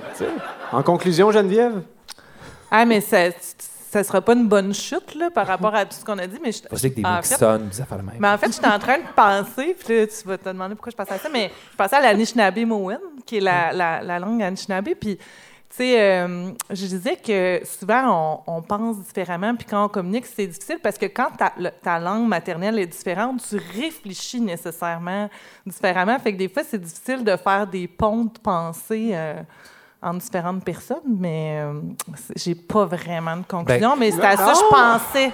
ben moi j'ai une super co- conclusion passe-partout, c'est je demandais à notre public qui nous écoute en balado dans la salle, vous, qu'en pensez-vous? Puis là, vous irez ces médias sociaux, puis continuer la discussion. C'est ça qui fait les radios mainstream. Mais jouer avec les mots, parler, Non, communiquer, c'est surtout ça qui est important. Ils sont pas parfaits, les mots, puis ça sortira pas toujours correct, mais prendre le temps de communiquer, puis de recommencer s'il faut, mais de jamais abandonner, garder la foi en ces mots-là. Mais euh, êtes-vous d'accord qu'on peut penser que les mots peuvent être un outil pour rapprocher et non pas pour Mhm. éloigner? Ben oui. Ultimement, c'est En ce moment, c'est du Non. contraire qui se passe beaucoup, mais oui. Mais il faudrait repenser à Ben, ça. j'ai dit à ma conclusion d'édito, Oui, euh, oui. au dialogue. Réécouter l'épisode. J'écoutais, j'écoutais. Du bon stock dans cette émission-là. Merci. Je n'en ai rien à foutre de vos sophismes, rien à foutre de votre rhétorique, rien à foutre de vos métaphores, rien à cirer de vos certitudes. Je m'en moque, et de vous, je me fous. Donne-moi le doute, le redoutable, le doute, le mêlant, le mêlé. Donne-moi le spleen.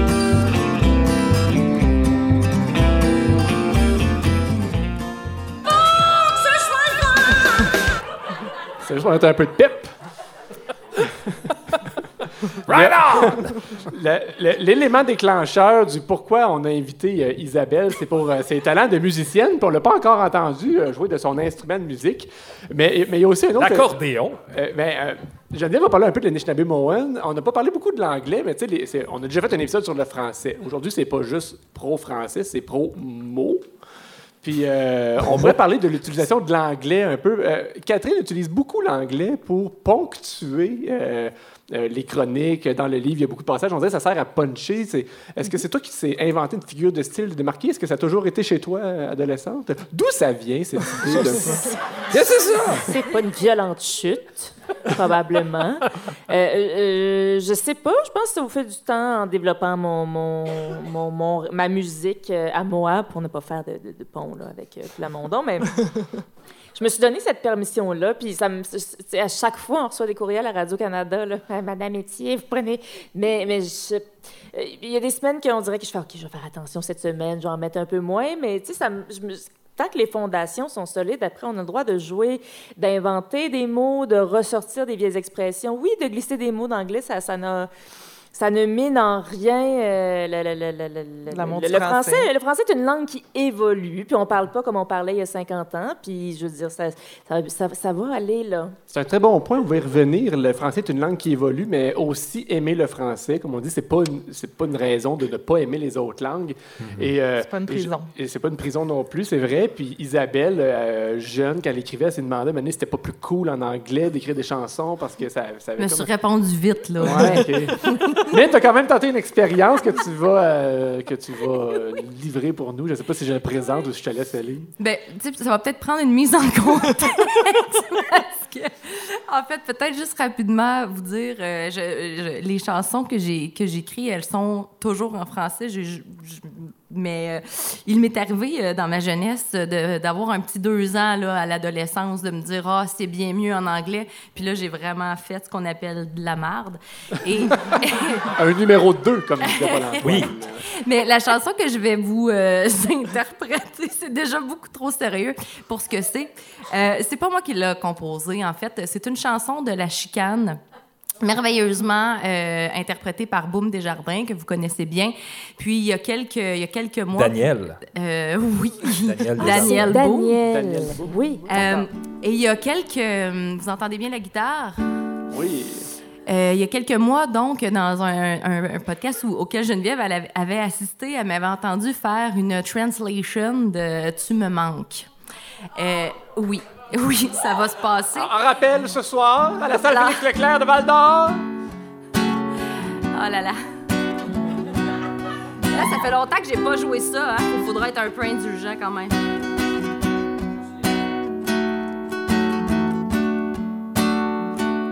Vous allez voir, quand on transfère du boom des jardins à, à de l'anglais, ça devient comme du Cat Stevens. It's not time. Partir de même. Open the lights, close the door. There's a draft. Tell me trash words, tell me tender words, tell me everything you want to hear. Bring them your card, We're gonna play until you live. Tell me funny things, tell me boring things. Do whatever I want to live. I speak que. I know whatever I want to live. I miss you. We have so much things to say. After the rain, good time, but the storm could keep going on. Super. Là, vous oh. allez le faire avec nous. Non, mais...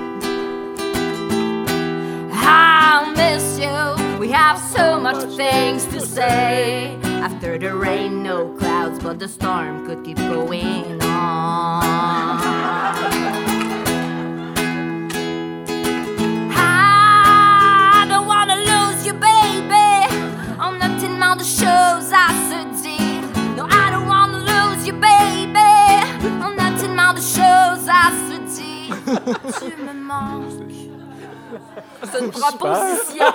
Wow! C'est bon! C'est vraiment bon, j'adore! Mais c'était comme le contraire de Catherine. T'as pris le français pour ponctuer.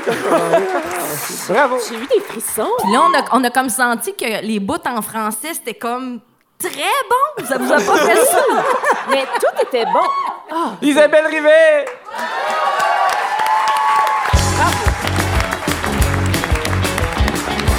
Le moment anti-radio. On parlait tout à l'heure de la langue qui évolue, puis il y a un aspect euh, très évolutif euh, qui, qui est apparu dans nos vies à tout le monde dans les dernières années.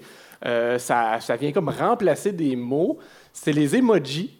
Oui. Hein, n'est-ce pas? Ça fait, ça fait partie quasiment de notre vocabulaire maintenant. Les emojis, c'est beau par écrit, mais c'est devenu tellement automatique qu'on ne prend plus le temps tant que ça de les lire. Tu sais, on les regarde, on les, on les assume, mais on les lit pas. Euh, puis c'est peut-être voulu, parce que dans le fond, ça remplace une émotion. Tu sais, ça remplace pas nécessairement des mots. C'est c'est une ponctuation émotive, d'où le terme emoji. Oh. Euh, N'empêche qu'il y a des moments où le premier degré nous rattrape. C'est euh, entre autres quand euh, CarPlay, mettons, avec CarPlay, quand Siri te lit tes textos. Oui. Vous voyez où, où je m'en vais avec ça. Euh, dernièrement, on était en, voyage en famille, mais on n'avait pas amené le petit dernier avec nous, mais euh, il, nous envoie des textos à l'occasion. C'est vraiment mignon quand il fait ça. Puis là, on était dans l'auto, personne ne l'avait entendu, et j'ai conservé le, le- texto, je voulais vous le faire entendre.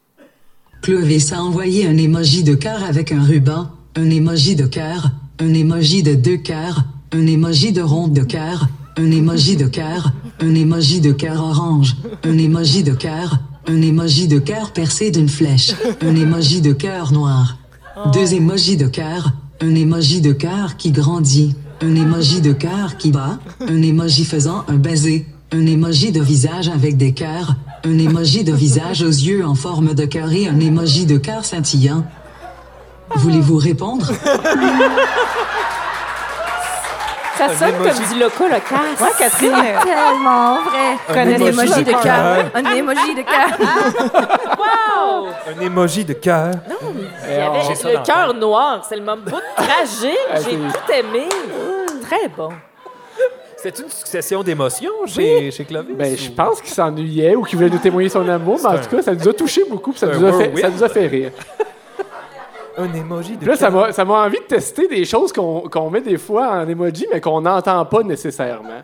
Francis a envoyé deux emojis d'aubergine, un emoji de pêche, un emoji de main de dos avec index pointant vers la droite, un emoji du signe de la main OK, un emoji faisant un baiser, un emoji qui tire la langue, un emoji du signe de paix, un emoji qui tire la langue, un emoji de beigne et trois emojis d'aubergine.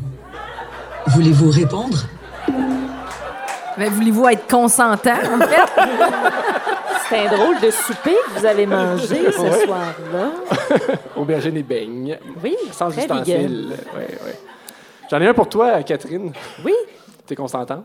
Euh, oui. OK, parfait. Je sais pas si tu vas le reconnaître. En fait, c'est- je me trouvais bien, bien coquin de faire ça. Ma sœur a envoyé un emoji de petit cœur rose, un emoji d'aubergine, un emoji de bottes de cow-boy, un emoji de bottes de cow-boy, un emoji de sanglier. Eh oui, c'est Émilie Voulez-vous répondre? Oh, ça me touche. Siri parle de toi. Siri parle de. C'est un extrait d'une femme extraordinaire. Ouais, Je suis tombé là-dessus en lisant. C'est bon, hein, mon roman, vraiment bon. C'est très. Pour une autofiction, là. Oui. Un peu génial, mais OK, 3 sur 10. Donc, on te laisse le temps de penser à une réponse pour ta sœur. Ben, pour la sœur de ton personnage, Corinne. Ah, faut que je le fasse là? Non, non, non. non. OK. C'est parce que J'étais si- dans l'urgence, j'ai perdu mes os. Tout, va bien, Catherine. OK, parfait. Oui, parfait. Monsieur le curé aime les belles soirées, dans ses fesses toute l'année. Monsieur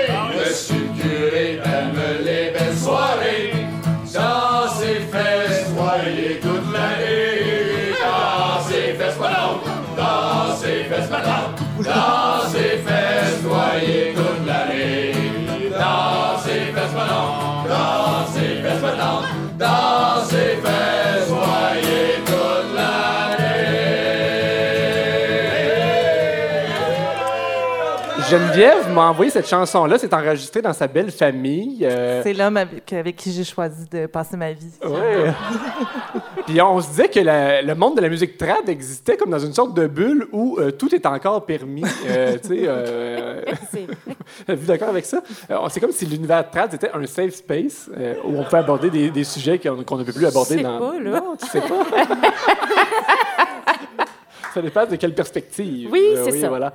Alors, euh, ellipse temporelle, euh, le 30 décembre dernier, Paul-Antoine et moi étions à la même soirée du Festival Trad. Oui. Une soirée de danse calée. On s'est avoué tous les deux qu'on aimerait ça un jour apprendre à caler. Mais on a aussi Ouais. partagé la même réflexion, c'est que le discours du caleux méritait peut-être euh, d'être modernisé. Hein, On ne sera pas de cachette. C'est très genré, très hétéronormatif. Les femmes au centre, les hommes autour, euh, soignez votre compagnie, etc. Vous voyez de quoi je Ouais. parle. Voilà, donc on arrive à ce segment-là d'émission. Si le monsieur parlait pas fort. La zone d'inconfort. La zone de confort, c'est le moment où on demande à Paul-Antoine de nous improviser un petit quelque chose. Il n'est pas au courant, il n'a rien préparé. On lui a donné comme tantôt une feuille qui est euh, des, des exemples de, de danse calée. Et là, ce qu'on va faire, Paul-Antoine, c'est qu'on va mettre une, une petite musique, comme d'ambiance, puis on va te demander d'essayer de caler euh, un set carré de même, sans préparation, mais en le, en le rendant queer, mettons. Ça ne peut qu'être retenu contre toi. Puis, tu sais, à date, à date, t'as jamais échoué, mais si c'est à soir, c'est pas grave. là. Un jour. Ben oui, j'assume. Tu veux dire en le rendant inclusif? Ça, la commande? Oui, Ok, exactement. le rendre euh, extrêmement inclusif. Et, Pour euh, vrai, à la soirée de danse, nous autres, il y avait, on était avec des enfants. Puis à un moment donné, c'était un, jeune homme, puis ça a fait, ça a tout scrappé à la danse. Parce que c'était les femmes d'un bar, les- puis là, c'était deux petits gars, qui, il y en a un qui fallait qu'il fasse la femme, mais il assumait jamais vraiment celui qui devait faire la femme. Fait que là, il switchait le rôle, mais on savait plus qui qu'on dansait. Fait que- mais c'est correct. ben, c'est des défis qu'on rencontre Ben dans oui. les soirées de nos Ben, c'est jours. ça. Ouais. L'incertitude comme ça, faut qu'on s'habitue. Fait que j'ai trouvé une petite musique d'ambiance. Ça, c'est drôle Oui. parce que je dois être le seul qui a ça. J'ai des, des- des CD de musique traditionnelle irlandaise. Ah. Tu sais, je sais pas les gens qui sont ici, on, on- on présente un peu les droits d'auteur des pièces musicales qu'on met en général, les extraits. Puis quand je cherchais les droits pour cette, euh, cet extrait-là, c'est les droits passaient au magasin de souvenirs de Dublin. Le Carol Wow. Store, ouais, c'est ça, c'est super. C'est, euh, voilà. je, je trouvais que c'était le fun de dire ça. C'est Ben oui. juste moi qui peux posséder de tels albums. Voilà. T'es- T'es-tu prêt à y aller de même, à Fred? À Fred, ben écoute, il faut que je traduise dans le fond ce qu'il y a là-dessus. Pas nécessairement, mais C'est tu une peux. inspiration. Ah, OK. Ah, c'est pour l'inspiration. OK, je pensais vraiment qu'il fallait que je parte de ça. Non, tu peux l'acheter au poubelle puis y aller. Là. Ouais. Tu peux inviter les gens à se lever si tu veux. Tu peux demander à Jean-Luc de mettre un peu de lumière dans la salle, non? Non. Non, OK. Non, c'est, c'est- je trouve que impliquer le moins de monde possible va limiter l'échec à moi.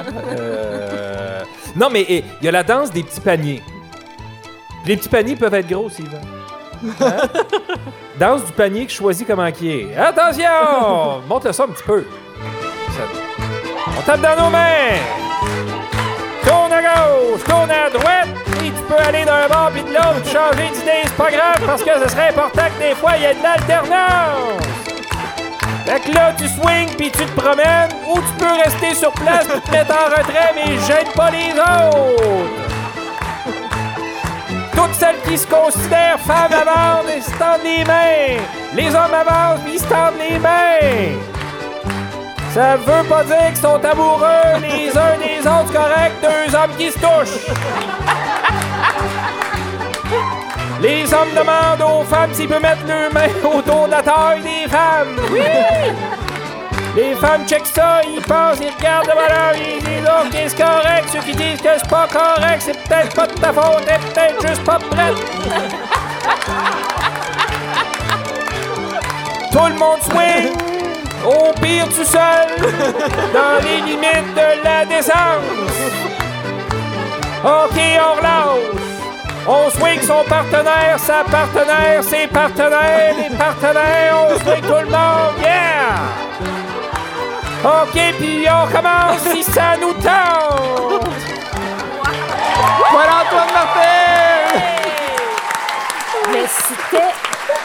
Mais il y a donc des talents. C'était 10 sur excellent. 10. J'ai tout. Oui! Tant que c'est dans le respect, là. Mais C'était très respectueux. Ça va se passer. C'est la deuxième fois que je Très pleure. Bravo. Il y avait la fois du curling. C'était la fois du curling l'autre fois. ouais. Mais euh, c'est ça. Tant que c'est dans le respect et le plaisir. Euh, je vais vous raconter l'anecdote de mon prof d'anglais qui m'avait parlé du plaisir en frottant son annulaire. Mais Dans la loge. non, c'était pas dans, une- c'était dans un lieu public. Non, non, tu vas nous en reparler. Ah, genre, OK. Non, mais on sait plus. On sait plus. euh. Il était fin. Paul Antoine, 10 sur 10, c'était magique.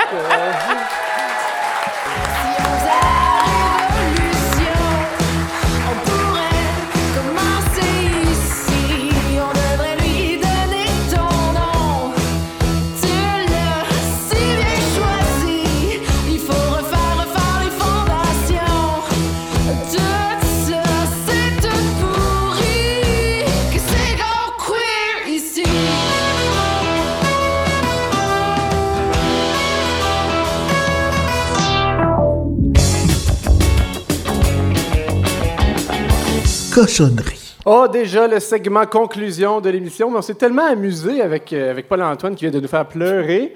Les cochonneries s'en viennent, gracieuseté de nos euh, amis à la régie. Euh, donc, cochonnerie, c'est un jeu compte double. On déguste des cochonneries et on se parle de cochonneries. Wow! Ça voilà. va croustiller. Puis là, tu sais, on revient dans, dans- dans les origines euh, de quand pensez-vous au début? On mange des chips. Avant, le segment s'appelait le sac de chips. Puis on n'a jamais eu la poursuite qu'on espérait du Journal de Montréal pour nous mettre ça à map. non, c'est ça. Fait qu'on a changé ça pour cochonnerie. c'est plus inclusif. Voilà. Hum. Donc, euh, moi ici, j'ai un sac de Oh. chips au chorizo. On dit chorizo ou chorizo? Comme tu veux, man. Ah, le mot t'appartient. Très chargé ici. Des chips aux truffes? Ouais. Pourquoi? On fait ça? Intéressant. Non, mais des fois, on est-tu vraiment obligé? Mais euh, intéressant. Bravo. J'espère que vous n'êtes pas dans la salle, Écoute, les gens qui ont... Bleu et pancetta. Ah, ça, c'est... Ils sont loin de moi. Ça, c'est oui. C'est-tu oui? Ça, ça vient-tu du provisoire, ça? Pen- Pensez-vous qu'il se crée un clivage dans les consommateurs de chips? Ça reste des patates, hein? Qu'est-ce que tu veux dire? Ben, qu'on dirait qu'on mange des chips de riches. Ben là, c'est sûr qu'avec des chips à la truffe, là, c'est, c'est très beau de l'air, là. Mais pour vrai, un sac de Doritos, c'est comme 5 piastres et 20. là. Ouais. Toutes les chips sont des chips de riches, tu veux mon avis? C'est vrai que maintenant, c'est, c'est plus accessible Non. du tout. Non, non, mais Justin Trudeau est venu faire une conférence de presse dans une épicerie à Val d'Or cette semaine. Ça a été rassurant pour tout le monde. Il est pas allé dans un Dollarama parce que c'est normal de faire son épicerie dans un Dollarama. Maintenant, il est pas allé là? Non. Non, mais Non? ça, ça c'est au provincial. Ah, c'est au- c'est vrai que c'est Ouais. plus au provincial qu'on Ouais. fait ça. Philippe Couillard.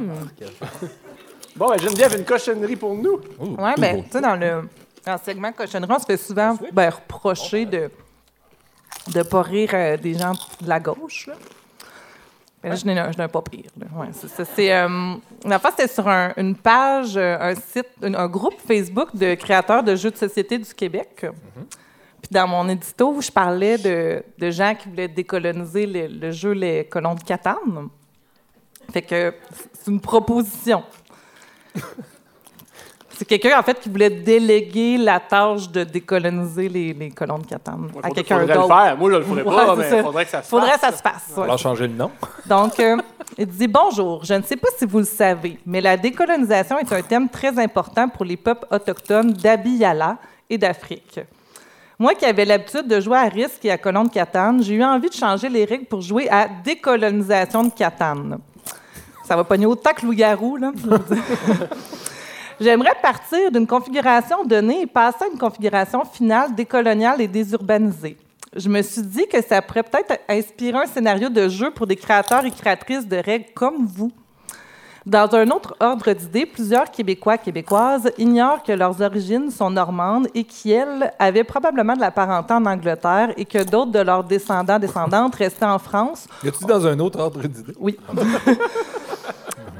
Il avait besoin de s'exprimer. ont sans doute vécu le génocide survenu lors de la Révolution française.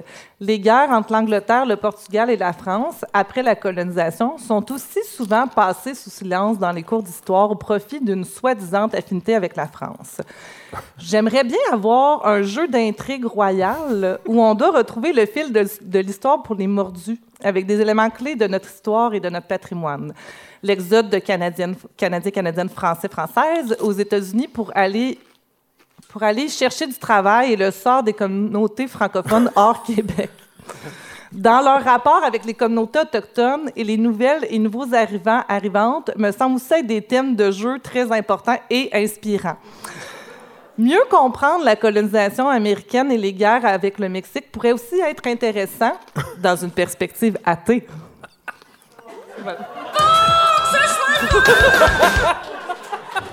C'est ce qu'on appelle une demande spéciale. Oui, c'est- ça. c'est c'est très spécifique. Mais il a du lousse, là. Il- Oui, mais À c'est- qui, à il a écrit ça, lui? C'était dans un groupe de créateurs qui veulent tester en général leurs protos puis des trucs comme ça, mais Je- ça- ça a pas soit levé, pas sur là. notre Facebook. maintenant. mais il niaisait pas. non, non, il niaisait ok. pas. Non. Il y avait des belles idées là-dedans. Oui, mais c'était lourd. Mais c'était chargé. C'est sûr, c'est chargé. parce que C'est plusieurs. euh, C'est comme ça que ça évolue. Là, Ben, c'est ça. Ouais. Ça prend Mais ce le- monde-là, hein, pour... euh, Le petit Pour Paul Antoine. revenir dans le milieu. là. Le petit Paul Antoine qui se faisait écœurer quand il y avait euh, des bonnes idées, euh, il fait dire de laisser le gars euh, avoir ses rêves de jeux de société. Oui, mais, mais qu'il les crée. Il Ben, c'est demande. peut-être pas il ça son réclame. talent. C'est Ah, peut-être son ok. talent, c'est d'avoir des bonnes idées puis de penser à la forme des pinouches. Ah. Ah, Bon, on a ça. Paul Hey, Antoine, ça, avait-tu c'est une cochonnerie pour nous? ils sont à quoi ceux-là? Ça, au chorizo? Ah, c'est c'est- c'est- c'est ça. C'est le petit plateau. Euh, bleu euh, et je sais pas quoi, là. Euh, du cœur, hein? très bon. Moi, j'aime Très ça. Trouve bon. ça très le fun. Très bon. C'est très bourgeois. Ben, tous les goûts sont dans la nature, en tout cas. On dit aussi tous les égouts vont dans la nature. Aussi. Puis, puis ce qu'on- Après qu'est-ce qu'on passé par l'usine. qu'est-ce qu'on fait avec les, les contaminants émergents? On vit avec, man. OK. Hey, c'est à mon tour, c'est à toi? À toi? C'est à moi. Moi, je suis l'animateur. euh, Hey, je suis abonné à toutes sortes d'infolettres euh, pour des raisons qui seraient longues à exprimer. Ah, le, le travail, pour l'argent, pour l'argent. Bon.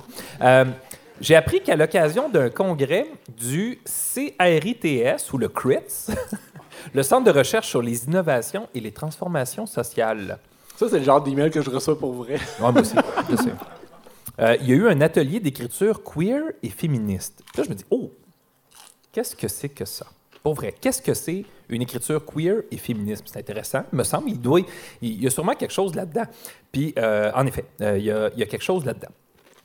Mais qu'est-ce qui est queer et féministe? Est-ce que c'est l'atelier ou l'écriture? Donc, c'est la première euh, chose à découvrir. Donc, il semblerait que l'écriture scientifique serait phallique. Ça, j'ai été. Ben, c'est ça, ben, il y, a... il y a des gens qui l'ont expérimenté. Tout Donc, est phallique. Tout est phallique. Partout, tout le temps. ben, on dirait que dès, oui. que dès que quelque chose domine, on lui attribue l'épithète euh, phallique. Et c'est dur pour les gens qui possèdent eux-mêmes un épithète phallique. C'est de ma faute. Puis là, il y a la culpabilité qui kikine, mais c'est ça. Bon. Euh, L'écriture scientifique serait phallique car elle est forceful, spare, muscular. Elle vise à créer une auto-institution à partir d'une parole. Je ne sais pas si c'est propre au phallus, ça. Euh, à partir d'une parole autoritaire et rationnelle, à la manière d'une chose qui se présente comme moi, la vérité, je parle. Donc l'écriture scientifique serait phallique. Et l'animatrice de l'atelier a présenté diverses stratégies pour se réapproprier une écriture académique qui serait plus féminine, plus vulvocentrée.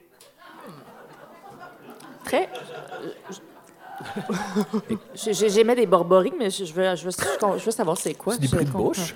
Oui. Ça veut dire féminiser le texte, inventer de nouveaux mots ou un nouveau langage, comme une chercheuse. C'est quelqu'un qui cherche dans le bonheur, j'imagine. Une chercheuse. C'est très vulvaire. Écrire poétiquement. Écrire au jeu. Mettre une œuvre d'art au centre de la page et la théorie dans les marges.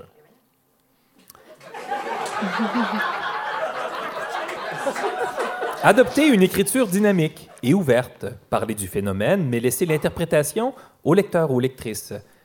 La- L'animatrice dit rêver d'écrire une thèse dont vous êtes le héros. Je sais pas au niveau de l'université comment c'est c'est Ah, perçu. je suis tout en désaccord jusqu'à maintenant. Et commencer un texte en affirmant clairement son standpoint, son point de vue, pour indiquer de quelle, pers- de quelle perspective on parle. Ça, c'est très vulve. C'est pour pouvoir consentir dès le départ? Non, c'est pas ça. Ouais, ouais, c'est ça. Ouais. Mais ça, ça Ça, serait c'est une, position qui serait plus vulvocentrée. Mais pourquoi la vue? Ben, euh, Excuse-moi. Ben non, ben non, non, mais on est là Ouais. pour ça, là. Mais la question, je me la pose, là.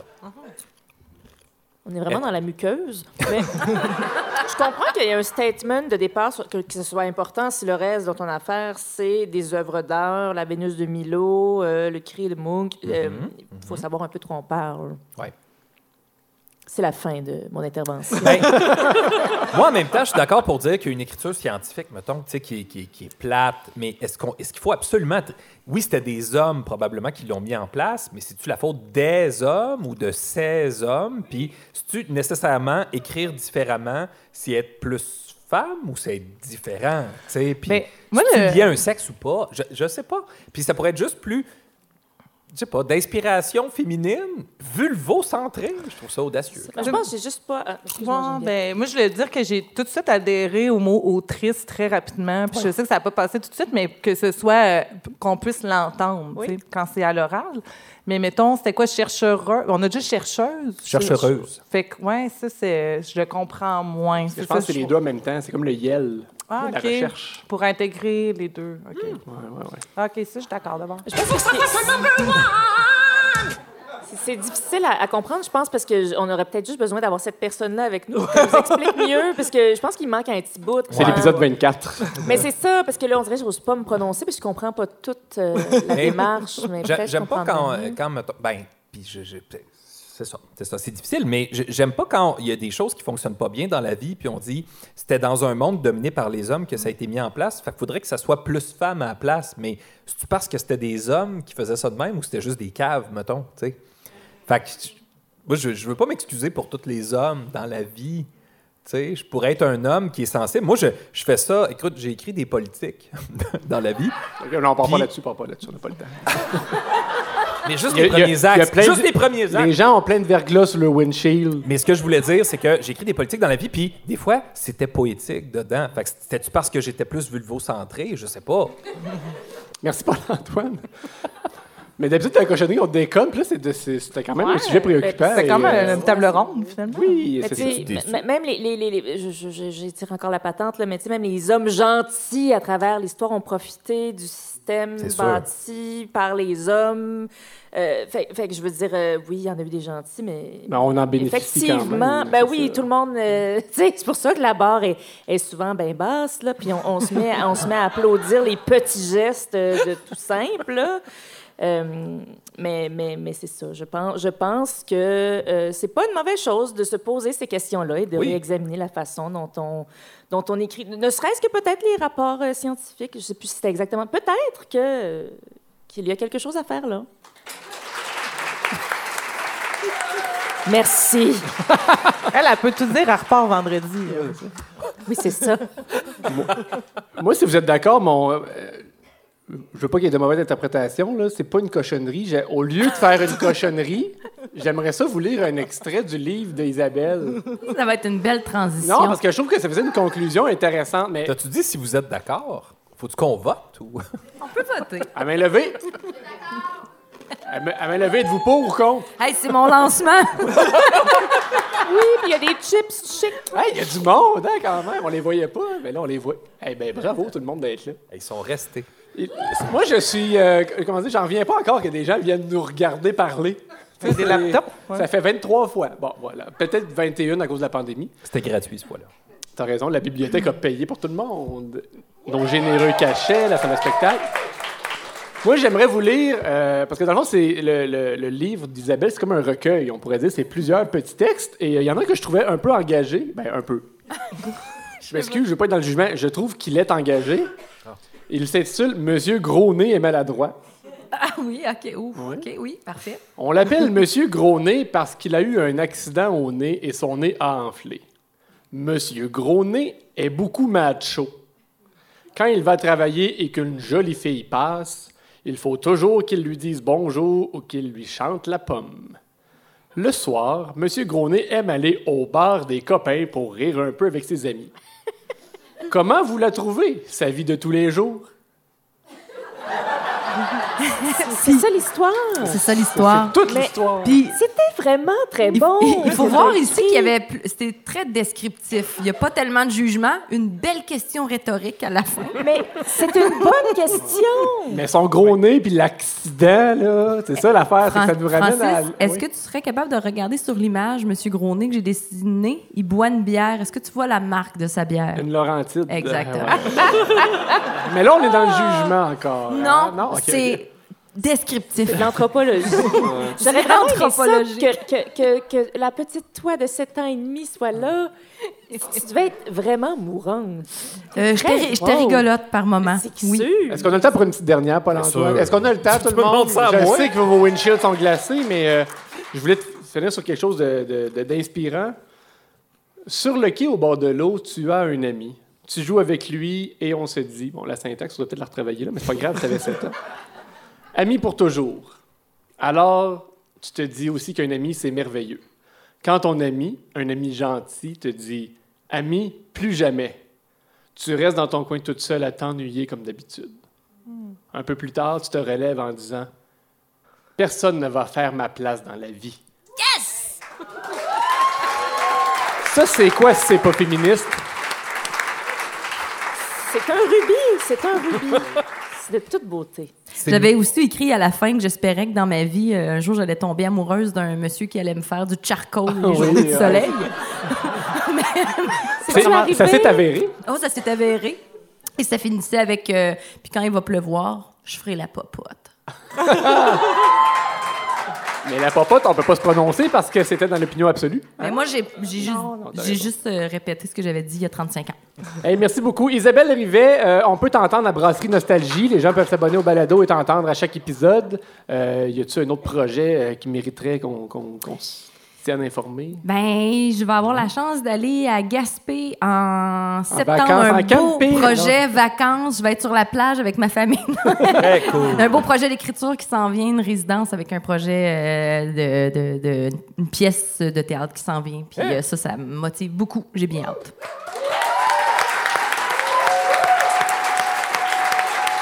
Catherine, toi, on t'entend à la radio à chaque semaine. Euh, Il y a des spectacles, il y a un- sûrement un livre qui doit s'écrire à un moment donné. Oui, oui, j'essaie euh, timidement de faire ça avec objectif de terminer euh, avant 2025.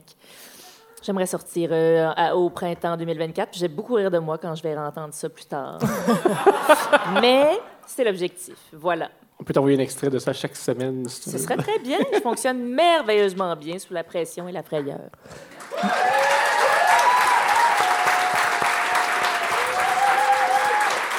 Moi, j'ai euh, moi j'ai un Zoom demain à 9 h. Merci Geneviève. Moi, j'en ai deux. Un midi, un une une heure. Une heure et demie. Ouais. Hey, le mesurage de Zoom, là. On se mesure, on se mesure la bisoum. Ah, c'est très phallocentré. C'était le 23e épisode de Qu'en pensez-vous? Avec l'accent tonique sur le goût. Suivez-nous sur Facebook à qu'enpensez-vous.com ou sur votre application balado préférée. Merci encore une fois à nos invités Catherine Etier et Isabelle Rivet. Cet épisode était présenté par la Bibliothèque municipale de Val d'Or. Quel drôle de commandite. Merci à tous nos partenaires. À la narration, Violette Lévy. Merci à Bernard Boulanger Le Carabine pour l'image sonore. À François Lachapelle, Jason Labrique et Jean-Luc Bellemare à la technique. À la régie et à la logistique, Stéphanie Poitras et Karine Murphy. Mes collègues émojis de cœur, Geneviève Belland et Paul-Antoine Martel. Et vous, cher public, merci. Mesdames et messieurs, Francis Murphy!